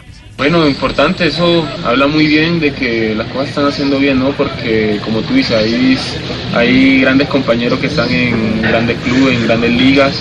Hay de seguir trabajando, creo que bueno, contento y obviamente siempre dándole las gracias a Dios, bueno, y, también porque las cosas están haciendo bien en el club, creo que es bueno, justo por eso también. 32 partidos completos ha jugado William Tecillo esta temporada con el equipo León de México, ta- tanto en Liga como en Copa, y en algunos lo ha hecho precisamente de lateral. Y ha marcado, ¿verdad? Ha tenido gol. Ha marcado goles también el, el defensa central colombiano, un tanto tiene en la liga. 3 de la tarde, 14 minutos. Hoy, ¿a qué horas es el partido de Copa Libertadores eh, Boca Tolima? 5:15. Es primera hora, 5:15. 5.15. ¿Dónde queda Tolima? Yo no conozco mucho de Colombia, ¿eh? No, no. Es cerca de Bogotá, creo, como a tres horas. Sí. Es un Ah. departamento central. sí. Yo no conozco. Es la ciudad musical de Colombia, creo. La capital No, musical. no vas a Hay- una. Sí, sí. Ruperto, para Ah, que la fuese. Villalba. Sí. Hay unas mujeres encantadoras allá. ¿Hay en Ibagué? Sí. Ibagué es la capital Ah, de pero sí, Tolima. qué casualidad ¿no? que esa que Ibagué es la capital. Lo que pasa es que yo no conozco. Sé que tiene un conservatorio de música. ¿Y ha comido tamal? Sí, señor, ¿cómo no? Así es que ¿Cuál hablan allá, ¿verdad? ¿Cuál, cuál es el ambiente? Ay. ¿Cuál es el ambiente, Juanjo? ¿Y El qué, 22 con ¿Y seis. qué dice Gustavo que hoy ahora, eh, después de los últimos eh, partidos, ya lo tienen como Gardel? Al principio uno abría las páginas de las distintas, Está- de las distintas, eh, de los distintos medios y- Látigo y, y le daban palo y le daban de palo y le daban Villa lo palo. desconoce. ¿Quién? Villa. Que usted Eh, dijo que no, no, no, pero sabe, sabe que eh, seguí ayer eh, la huella, lo que nos eh, comentó Juanjo Buscaglia, y pregunté, eh, eh, me, me quedó la inquietud, ¿por qué los jugadores eh, presionaron tanto a Villa? ¿Por qué apretaron tanto a Villa? Y ya me contaron cuál fue la ¿Por historia. qué fue? Porque hubo un partido que estaba jugando en, en- en los primeros eh, cotejos, no, no me precisaron el partido, y el lateral estaba amonestado y a Villa le pidieron que persiguiera ese lateral pa que, para que lo atacara a la espalda, que lo persiguiera, no lo dejara subir, pero porque eh, eh, su velocidad es su factor más importante. Ahí está la clave. Exacto, lo atacara y lo obligara a una infracción que lo echaran. Y el hombre no obedeció y se quedó allá parado. Entonces lo agarraron los jugadores en el camerino eh, y después eh, Alfaro-. Sí, sí. Me contaron que esa fue la esa fue la historia del caso de Villa hoy en la mañana. Y tiene un camerino pesado, Boca. ¿eh? Sí, Tiene un claro. camerino pesado. Tiene un camerino que exige el compromiso a todos. Que a todos les exige el compromiso. Sea figura o no sea Sí, figura. ¿Sabés, Javi? Sea capo o no. Sa- Sabés que hoy estuvo hablando, ya lo vamos a escuchar Alfaro, pero quiero primero hacer un paréntesis. Hoy le preguntaron por este presente de Villa, Gustavo Alfaro.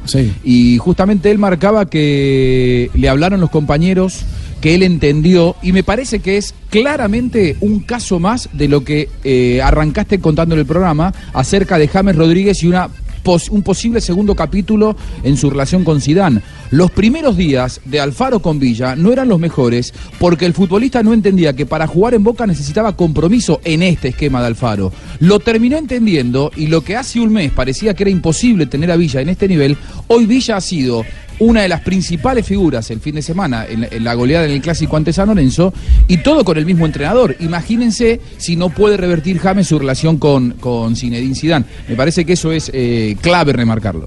Aquí está Gustavo Alfaro. Lo mismo que yo le decía a Villa, que parta 10 metros más atrás, no le invalida que tenga la profundidad para llegar al fondo a definir o a desbordar, porque tienen tanta velocidad y tanta potencia y a su vez hacen de que un equipo esté ordenado, compacto en sus líneas. Entonces, eh, eso es una cuestión. Ahora, privarme de, de Carlitos Tevez, privarme de Zárate para poner extremos y que ellos no jueguen, me parece que tengo que encontrar la forma para ver si pueden convivir dentro de un equipo. Eh, y para eso no podemos tener cuatro jugadores parados de mitad de cancha para adelante como tuvimos después del segundo gol con Atlético Tucumán. Pues fue la peor imagen que para mí mostró Boca en el final de ese partido, que fue lo mismo que mostró en el partido Unión de Santa Fe. Entonces, me parece que es todo producto de, una transformación que como tal tiene, tiene que tener el equipo. Bueno, ahí lo decía Alfaro en la, en la conferencia de prensa de hoy, eh, en la, en la previa del partido ante Deportes Tolima, que mm, aquel partido ante Atlético Tucumán, y aquí lo habíamos dicho, no era un equipo de Alfaro. Ese era un Boca eh, que era un híbrido, ¿no? Entre lo que quería Alfaro y lo que había dejado Guillermo Barros Echeloto, pero con jugadores que todavía no terminaban de eh, entender el mensaje. Bueno, para Alfaro, y escuchen esta frase, todo tiene que tener un equilibrio. Hay veces hay cosas que, que tienen que, que de pronto encontrar su equilibrio y encontrar su lugar. Cuando un equipo mejora, mejoran todos. Cuando un equipo empieza a rendir bien, el contagio es positivo de la misma manera que el contagio es negativo. Cuando un equipo empieza a jugar mal, salvo los jugadores que tienen ese talento para soportar las presiones o, de pronto no sentirse afectado, puede llevarte a entrar en un momento de confusión. Andrada en la valla, Buffarini, Izquierdos, Lisandro López y Emanuel Más. Atención porque digo Emanuel Más y no Fabra, pero Fabra puede estar en el banco de suplentes porque de hecho está concentrado. No jugará Campuzano en la mitad de la cancha, sí lo hará Marcone junto a Nández, Villa, Zárate, Tevez y Benedetto, los 11 de Gustavo Alfaro para medirse dentro de un rato, eh, dentro de menos de dos horas, ante Deportes Tolima. Querido Ruperto, vos que estás en Buenos Aires, andá con, con eh, livianito de ropa porque hace mucho calor, viste que está haciendo mucho calor en Buenos Aires. Sí, está un poco caliente, ¿eh? pero yo estoy acostumbrado a este clima. Yo soy un hombre... ¿Cuántos grados más o menos? Eh, pongamos 28 grados centígrados. Ah, mira vos, entonces ¿qué hago con el televisor que me está marcando que hace 19 en este momento? ¿Vos estás en Buenos Aires cambiá de realmente, televisor. Ruperto? ¿De de dónde estás hablando, Ruperto? ¿Cómo le Está ha- nublado y hace frío, Ruperto. ¿Cómo le, cómo le ha ido a Boca con equipos colombianos, Cristian? Pues le cuento que se han enfrentado en 11 ocasiones. No registra derrotas, 8 victorias y 3 empates. Nunca un equipo colombiano le ha ganado a Boca en la bombonera por Copa Libertadores. Muy bien, eh, eh, un paréntesis antes de seguir con el Tolima. Termina asamblea de Di Mayor, eh, Sebastián. Así es. Sí. No, la asamblea. Diga a ver, Sí. Sebastián. A ver, a ver aló, Sebastián. aló, Javier, aló, aló. Sebastián. Sebastián. Terminó la Ah, asamblea de Sí, la señor, división- acá Ah, estamos. ok, Don perfecto. Javi, eh, ya ha comenzado la asamblea de la Federación Colombiana de Fútbol. En la asamblea de Di Mayor, sin novedades, sin decisiones. Sí. El tema de la liga femenina, por el momento, sigue semiprofesional. Se va a hacer el esfuerzo de poder conseguir un patrocinio con el apoyo del gobierno nacional para ver si se llega en ese segundo semestre donde se va a disputar como profesional. Y en cuanto al canal premium, se sigue negociando y no se llegó a ningún acuerdo, por lo menos en la asamblea con los 36 equipos. ¿Ya han salido dirigentes? No, todavía no. No, señor, están en- ahora en la asamblea de la Federación Colombiana de Fútbol. Hagámosle la cacería porque eh, va a ser oportuno saber eh, eh, cuáles son las expectativas frente al, al canal premium. ¿no? Claro, es eh, Sí. fundamental saber eh, el tema de cifras o de, o de realidades. Yo tengo el canal premium ese de Oh My En- God. sí, de Oh- El de Oh My God. Canal Ese es premium. otro. Javi, Sí, eh, sí. Ah, usted también tiene, sí. No lo tengo, pero, pero sé cuál es lo que está hablando. de Ah, este- ya, sí, sí, ah, sí, bueno. sí, Oh sí. my God. Javi. Oh my Ja- Javier, tan... Sí, sí, sí. Dígalo, dígalo. Sí, le iba a decir que, que Fuachar está tan pendiente de ese contrato que asistió a la asamblea de la DIMAYOR hoy en compañía de Alejandro Arteta. Alejandro Arteta es su representante, su director jurídico, más bien el director jurídico de su empresa, y que fue en algún momento además presidente de- de- del Junior de Barranquilla unos años atrás. Fue en compañía de él a la asamblea porque está, por supuesto, muy pendiente de ese contrato de televisión. Así es, así es. Y me cuentan que el tema de fútbol femenino puede tomar un viraje puntual ante la inversión de una empresa que desearía patrocinarlo de manera frontal. Equidad Seguros. Equidad seguro lo que haría. sería el patrocinador para potenciar bueno. la Liga de Fútbol Femenino en Colombia. Noticias, quedam- quedamos pendientes porque ahora les contamos lo que hay sobre el Deportes Tolima. Acompaña nosotros, nosotros estamos, estamos preparados para este encuentro. Eh, me siento muy contento aquí en Argentina. Es un, una, es un país hermoso y bueno, aquí en Buenos Aires cuando evocamos a nosotros, la verdad que no estoy asustado, no estoy asustado porque yo sé que el equipo se va a comportar bien. ¿Tiene, ¿Tiene formación ya el Deportes Tolima confirmada? La posible nómina del equipo Pijao. Bueno, yo la tengo también, eh, Ay, me la acaban de pasar. A ver. A ver. Nómina del equipo Pijao sería la siguiente. Álvaro Montero sería el guardameta del Bueno, equipo. sí, tenemos todas las Vino esperanzas puestas en el día que Montarito no Sí, señor. También aparecería Juan Arboleda, Julián Quiñones, Juan Pablo Vargas, Danovis Vanguero, Rafael Carrascal, Larry Vázquez, Carlos Robles, Luis González, el venezolano, Omar Albornoz y Marco Pérez. Serían los elegidos por Alberto Gamel. Sí, les marco eh, un nombre ahí. ¿Cuál? Albornoz. Albornoz. Y eso. El lateral izquierdo. Pero ¿Están Javier, Javier, pero ¿cómo Sí, así? Les marco Albornoz. El Pero ¿por qué, me dice eso si, usted sabe que yo soy, yo Tres. soy de la costa y yo soy reserva del Samario? Tres de los grandes tres de los grandes equipos en este momento del fútbol argentino están pendientes eh, de Albornoz. No, yo estoy pendiente, eh, tenemos interés. eh. Es, Sí. es muy buen jugador, pero este campeonato arrancó muy individualista y como carro loco, pero es un excelente Pero tres de los grandes viene siendo que Boca, River y Ah, no, no sé, no sé, yo sé. Racing el otro. allá hay cinco, allá hay cinco grandes. Por eso, es otro. Juanjo, ¿cuál viene Sí. siendo? ¿Boca, River, Racing? No, pues tres grandes puede tener los el otro Avellaneda.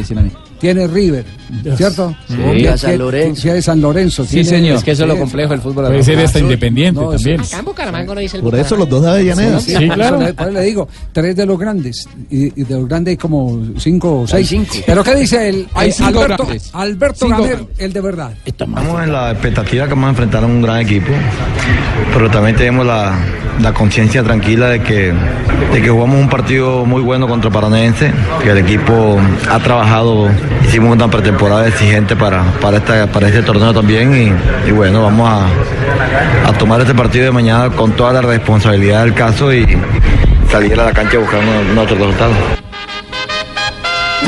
Y además agregó Gamerito.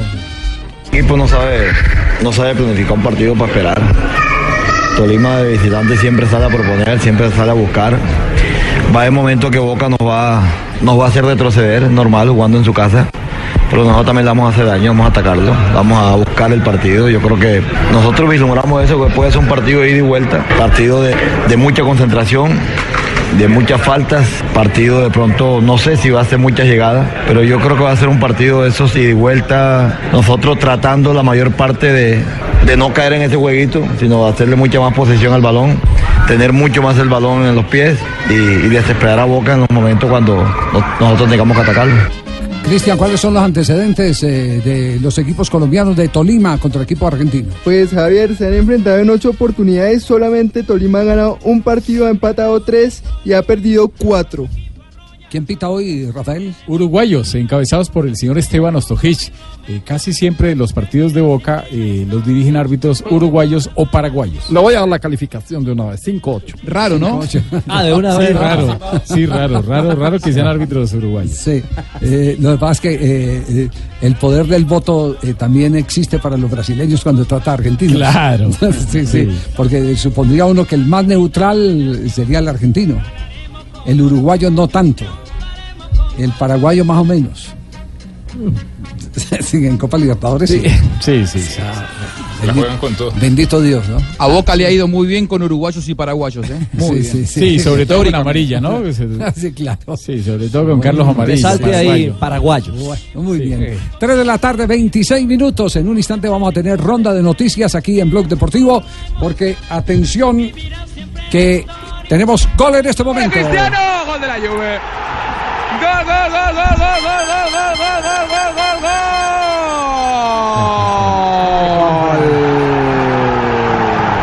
De Cristiano Ronaldo para la Juventus de Turín.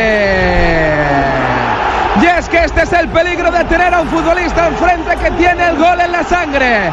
Cuando mejor estaba el Atleti, cuando peor estaba la Juve. Segunda jugada tras el saque de esquina anterior. Derecha izquierda, finalmente la pelota le cae a Bernardeschi. Levanta la cabeza al 33, de lo mejor en la primera parte. La pone al segundo palo, por allí se había quedado descolgado Cristiano, que entra como un auténtico avión y con la cabeza le gana la partida a Juan Fran. Así lo cantan los españoles, así lo cantan los italianos.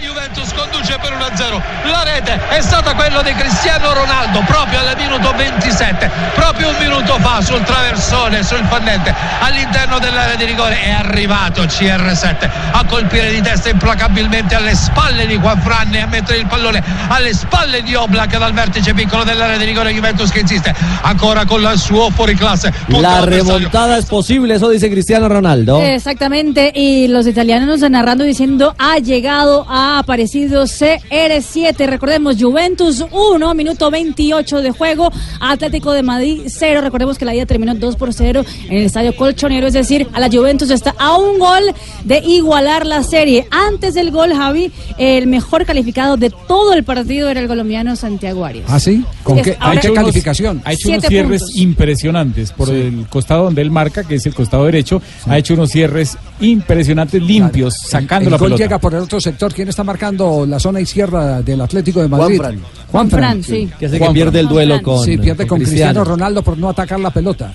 Se queda esperando que la pelota le llegue y Cristiano, que es mucho eh, más incisivo, eh, es un hambriento de balón siempre, va y ataca primero. Llegó de atrás. eh, A mí se me cayeron esos dientes, los incisivos. Sí. Sí, sí, sí. Estaban los españoles reclamando una falta previa de Chiellini en la circulación de la jugada, pero bueno, al Bueno, final. la serie está a dos goles por uno todavía a favor uno, del sí. Atlético de Madrid. Esto está caliente y apenas llevamos cuántos minutos, Mari. Minuto 29 de juego. Segundo gol en esta Champions para Cristiano. Le ha marcado ya 23 al Atlético de Madrid en todas las Y competiciones. está en, Qué el, lindo. está en el banco técnico Simeone. Recordemos que no lo sancionaron con fecha, solamente 20 mil euros. Bueno, más adelante vamos a hablar de reglamento porque han llegado nuevas aclaraciones después de la reunión de International Board. Todo esto lo tendremos con Rafael Sanabria en instantes, ¿cierto, Rafa? Sí, Sí, así es.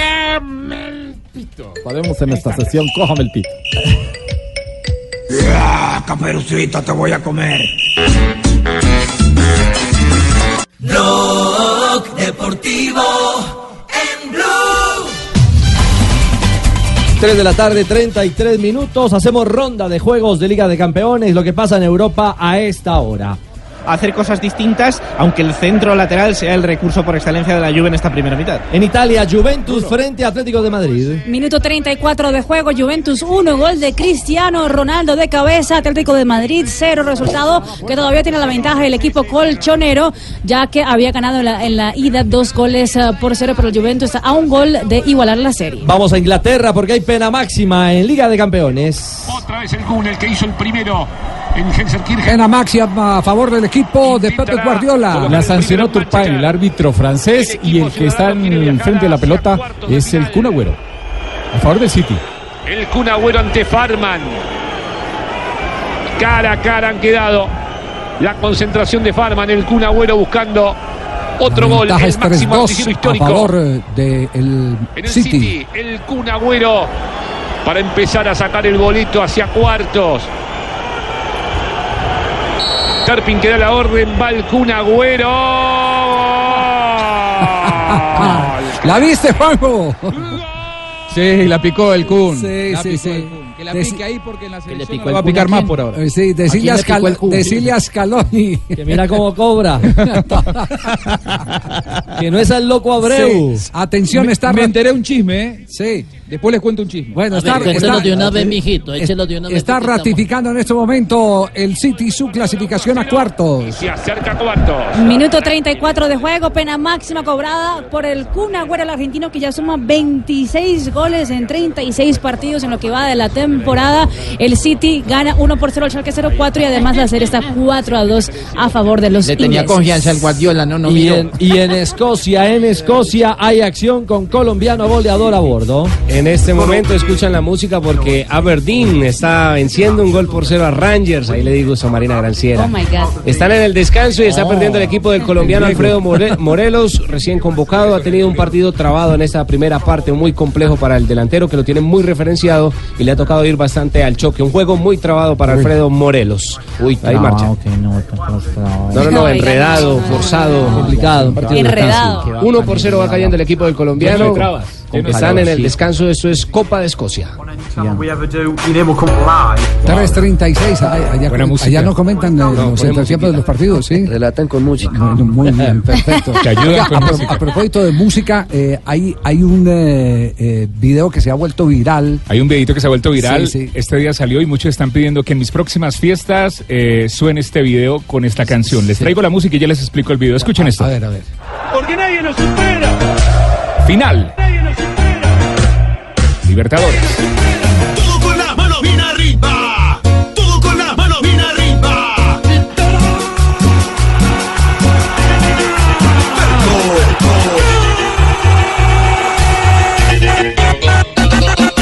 Ay, qué lindo la cumbia villera.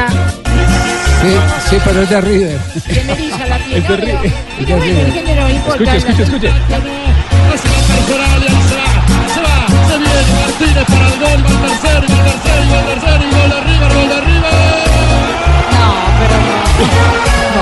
Pero le hizo. le Juanjo, hizo- le hizo- Juanjo, ¿este es el departamento de comunicaciones de River Play o, o- o son los aficionados? No, de River? no, no, no, no, no, son aficionados de River, Porque imagínense. no el han dejado de caer, comunicación de River no la han dejado caer desde, desde final de año, ¿no? No, sí, sin duda, sin duda. Es que, es que es una fecha histórica. El 9 de diciembre del 2018 no se olvida más en la historia de la rivalidad entre River y Boca. Está linda para bailarla, ¿no? Sí. Está buena, bien mezclada y el video también es bueno con ¿Cómo eh, se los baila? colombianos ahí, qué bueno. con Quinterito aparece. Tenemos la sensación de que Juanjo le va a hacer fuerza hoy al Deportes Tolima.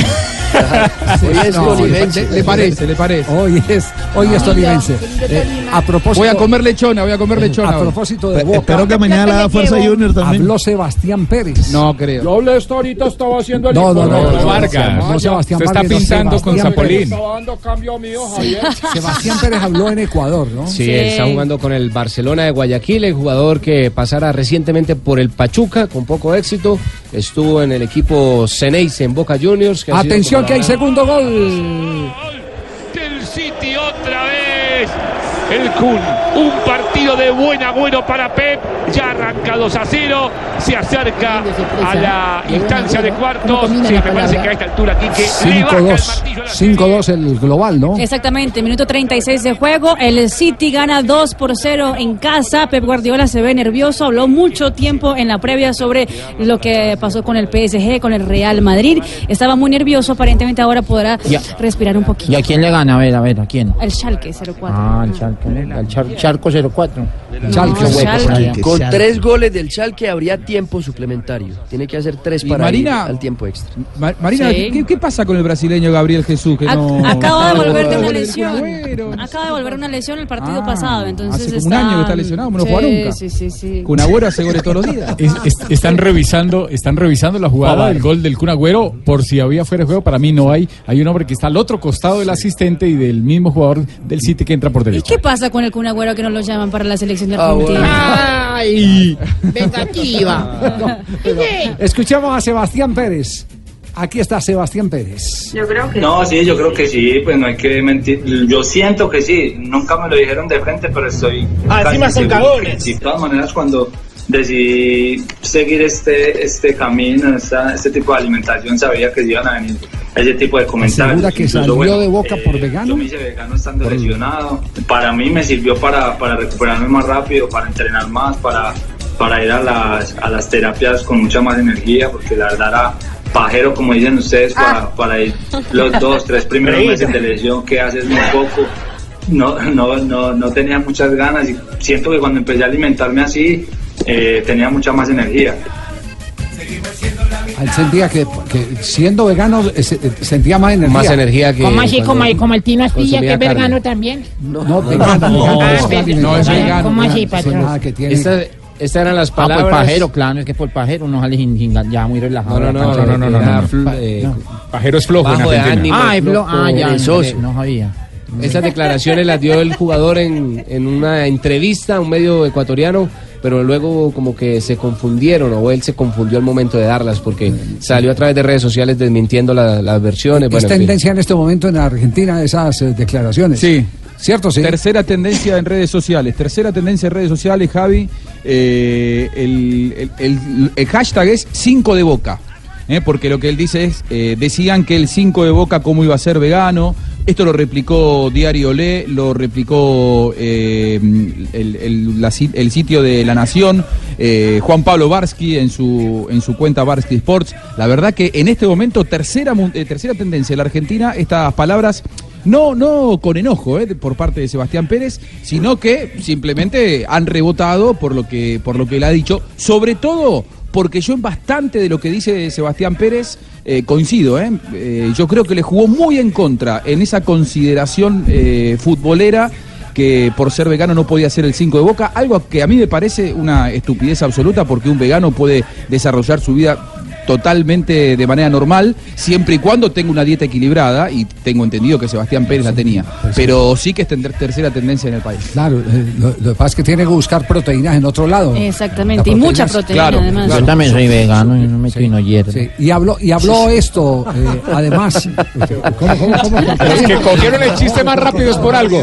Y fue JJ el primero. Vegano prácticamente. Sí, vegano. sí. Vegano es el que mete hierro. El que primero se rió fue JJ, lo entendió muy rápido ese chiste. Escuchemos la, la otra eh, respuesta de Sebastián Pérez. Al principio creo que, que sí, mucho. Eh, desde que llegué siempre concentré, siempre si no jugaba iba al banco, eh, era titular algunos partidos, en otros entraba. Pero, pero al final de la lesión, lo que les dije, pues fue un punto de inflexión lastimosamente y en ese momento Wilmar empezó a jugar muy bien, llegó Nathan y jugando muy bien, estaba Pablo, así que también para el entrenador era difícil. Correcto, atención que hay tercer gol del City en este momento. El veloz, Sané, saneado el City, que le gana el Schalke. Sí, el City 0-3, el Schalke. Minuto Sí. 43 de juego y en el Etihad ante la hinchada ya está mucho más tranquila la de los dos hinchas del Manchester City porque cayó el tercero, Leroy Sané. Eh, El ex Schalke que ya hizo dos, ¿no? En esa serie Yo vi, contra su yo vi a equipo, Guardiola muy, muy Ya no hay tiempo y- extra. No, y, a- y hablando de Guardiola, los goles del City ahora el 80% son muy parecidos a los que hacía el Barcelona, que son al límite con el fuera de juego, con el penúltimo jugador. Eso es mucho trabajo. 3 a 0 gana el City en este primer 6-2 es el marcador agregado en Y este otra vez momento. lo van a revisar en el bar. Sí, otra jugada que vaya para el bar. sí, sí, bueno, sí, eh, eh, ha aclarado Sebastián Pérez, ha aclarado Sebastián Pérez sus declaraciones de hoy en Ecuador. Reaccionó en su cuenta de Instagram poniendo lo siguiente, gracias a los que se tomaron el tiempo de ver la entrevista completa y vieron que en ningún momento dije esto, que se sintió presión, claro, pero hablé del tiempo que me dejó afuera la lesión y de los jugadores en mi posición que se afianzaron. Pero hay que entender que el trabajo de la prensa es generar títulos que llamen la atención. Una cosa es cómo sale el mensaje y otra es cómo se recibe. El título no podía haber, no podía hablar cuando dije que estaba inmensamente agradecido con Boca y que ojalá Dios me diera una revancha. Bendiciones a todos y ojalá se vea en la entrevista ¿Y completa. cómo fue que titularon entonces? ¿ok? Porque el titular fue precisamente ese. Creo Eh. que me fui de Boca por ser vegano.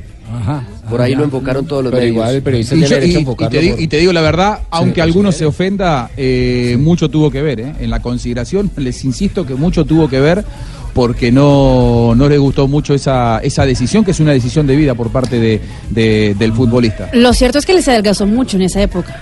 Y eso también puede haber, la contextura física y todo, puede haber. Igual hay, otra cosa.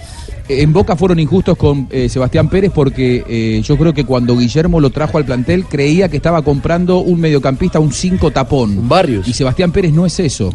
Claro, él creía que estaba comprando un Barrios o un No, Campuzano. no, lo y que Sebastián Pérez lo es que- otra cosa. Lo que pasa es que él se equivocó. ¿En qué sentido? Eh, en que no pidió a Barrios y sí pidió a Sebastián. Primero le Pero contratan a un Barrios, no Sebastián. Por eso, pero le traen al- a Barrios y él, eh, lo primero que preguntó, ¿y quién es Barrios?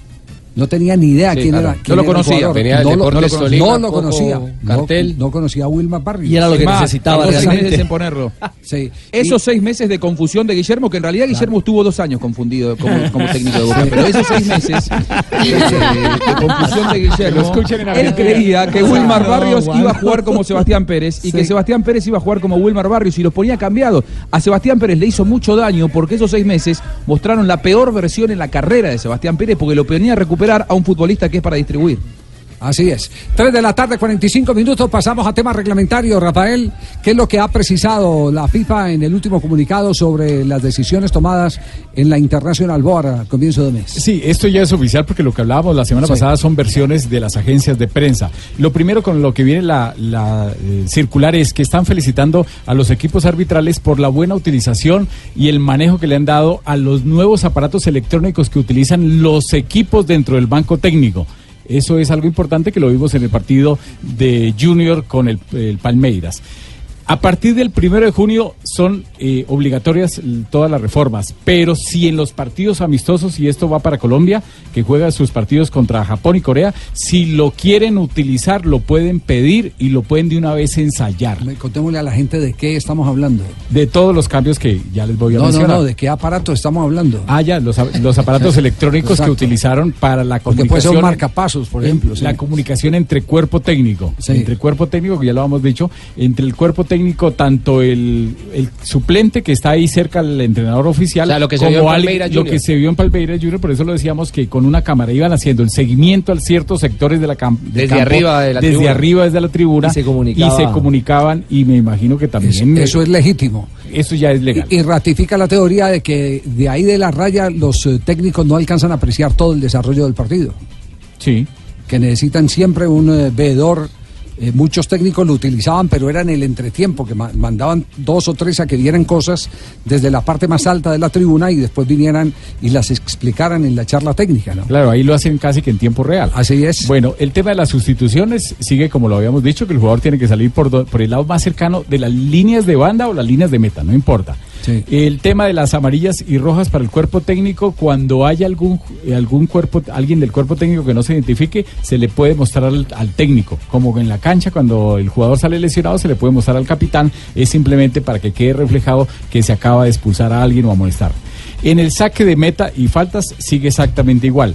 Las pruebas, dice la FIFA, que las pruebas que se hicieron con el cobro de penales alternados, que cobraban dos de un equipo y dos del otro equipo, eh, que fue un ensayo que se hizo en el Mundial Sub-20 pasado, no son válidas, no les gustó y ya definitivamente no van. El balón a tierra, se acaba el juego limpio. Se acaba Ajá. el juego limpio.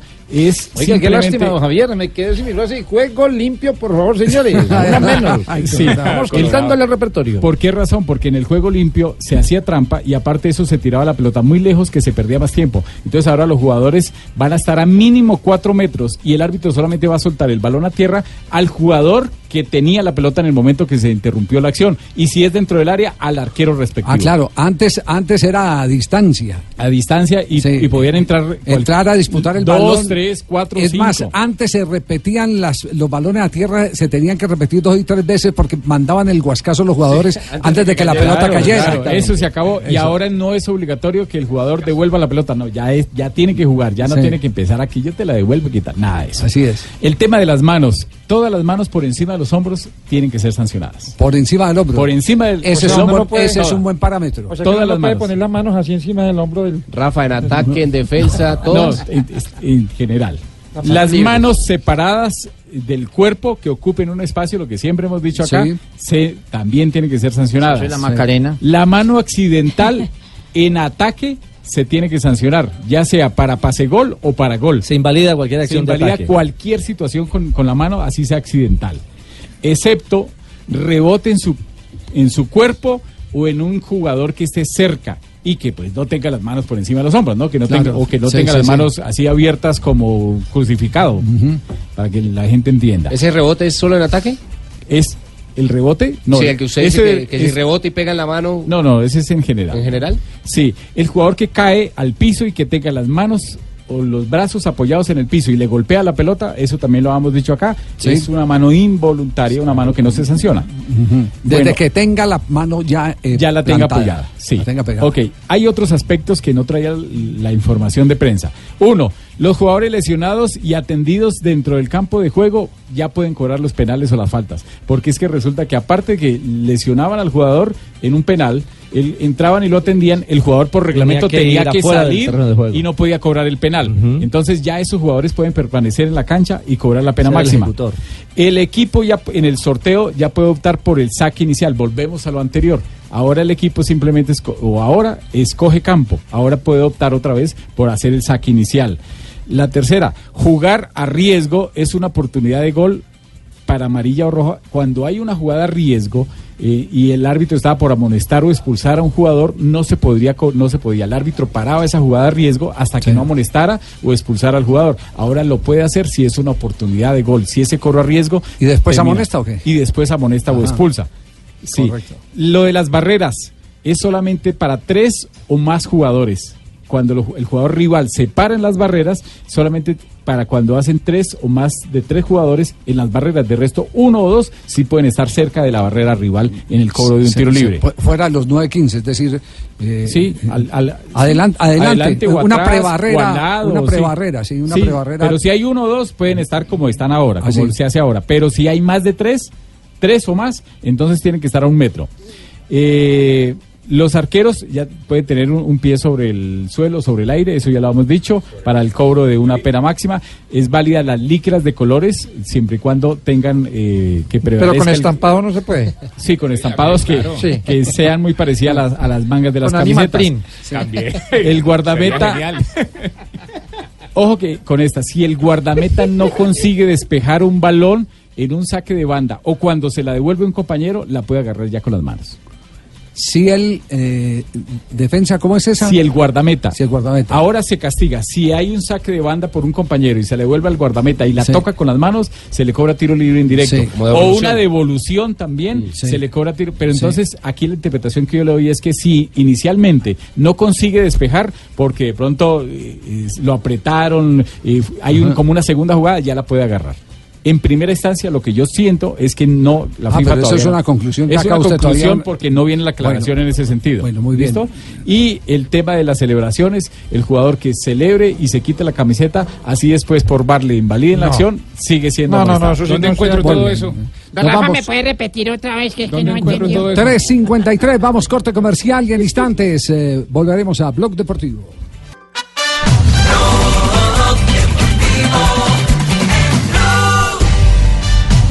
3.56, avanzamos en Blog Deportivo y es momento para una ronda de noticias.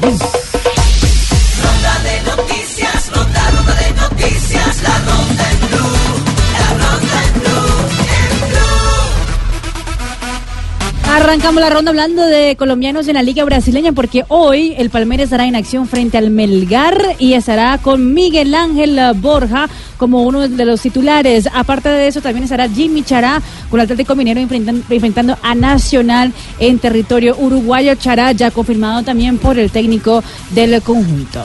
Atención que Nadal y Federer se reunieron en secreto en el Indian Wells para hablar sobre el futuro del tenis. Los dos están en desacuerdo con la manera en la que han despedido al presidente de la ATP. Y a propósito de Federer, esta noche a las 8 de la noche habrá vuelo de suizos. Roger Federer, como ya lo había mencionado, se enfrentará a Stanislas Wawrinka por la tercera ronda del torneo de Indian Wells. Millonarios tendrá estadio propio a partir del año 2025. ¡Epa! Así lo ha anunciado Gustavo Serpa, máximo accionista del equipo capitalino, en la asamblea eh, realizada en el día de hoy. Además, agregaron que este escenario, eh, que se estará ubicado en el norte de Bogotá, contará con hotel y centro comercial. 2025, Bueno. el año entonces para que Millos estrene casa.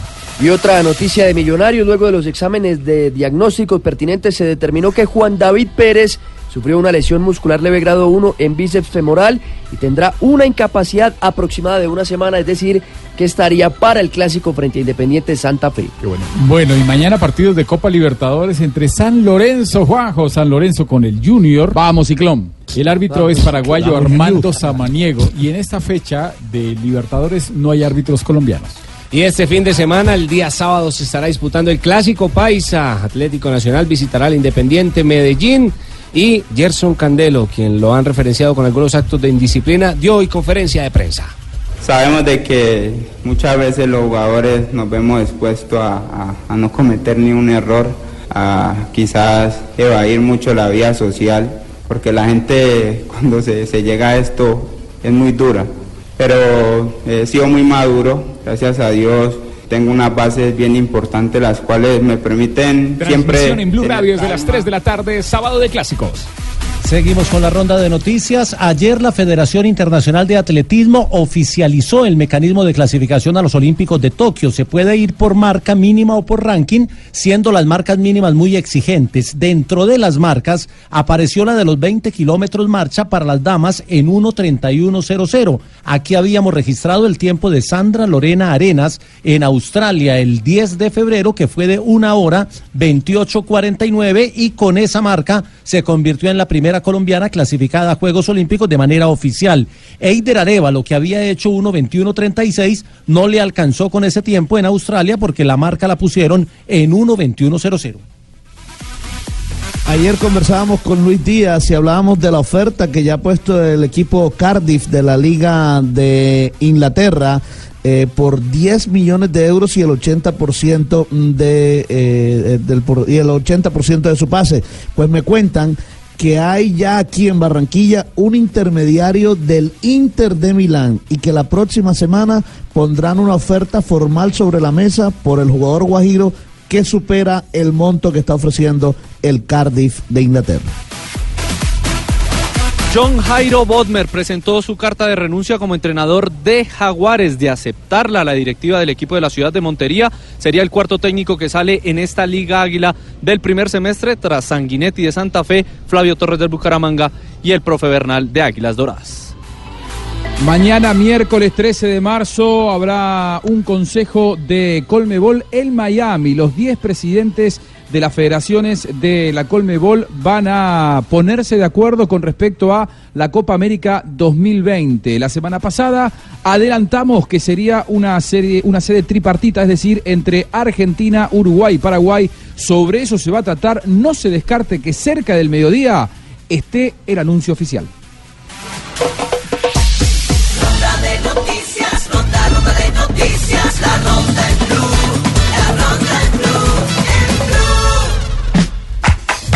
Estamos casi al cierre de nuestro programa, por eso las noticias curiosas, como siempre, las trae en medio de este aguacero de aplausos Marina Granciera.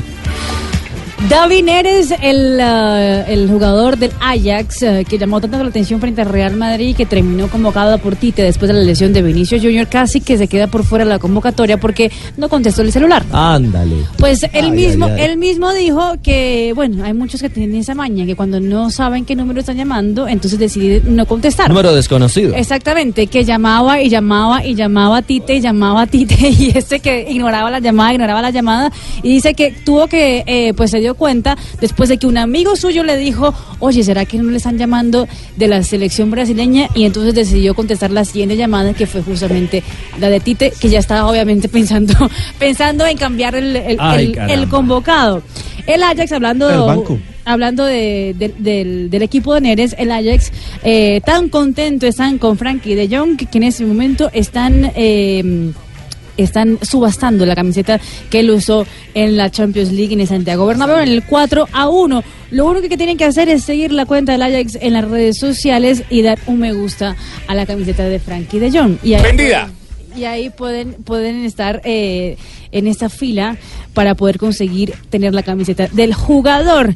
Y atención que el Manchester City, que hasta ahora está ganando 3 por 0 en Liga de Campeones, ha querido ya eh, acabar con los conflictos por los abusos sexuales que hay en el club, por el supuesto monstruo que había en la categoría eh, inferiores. Así por lo menos están llamando en la prensa inglesa. La decisión del equipo inglés es justamente pagar y sería una cifra eh, de seis números, dice en la prensa inglesa, pagar a las víctimas de los abusos sexuales y cortar de una vez el problema. Mil gracias, mi querida Mari Negrita. Hola, Ricardito. ¿Cómo está usted? Estoy muy bien, gracias. Linda pinta. Gracias, que me estoy así calando porque voy a estar el 30 de marzo en Los Imitadores en el Teatro Jorge Isaac. Ah, no me diga. ¿Sí va a ir? Sí, sería, pero no tengo boleta. ¿Dónde la consigo? En Colboletos. Ah, gracias. Bueno, en un día como hoy, en 1933, se juega el primer partido profesional de la Liga Paulista en Villa Belmiro. Juegan Santos frente a Sao Paulo, resultando vencedor este último por cinco goles a uno. En 1955, la Mutual de Jugadores Argentinos radicados en Chile le entregan una medalla de oro a Ángela Bruna como recuerdo de su brillante paso por la mayoría de las canchas del mundo. En 1983, Diego Armando Maradona vuelve a las canchas tras permanecer tres meses inactivo. Tenemos las declaraciones del jugador. Clarísimo, sí. Gracias, muy amable.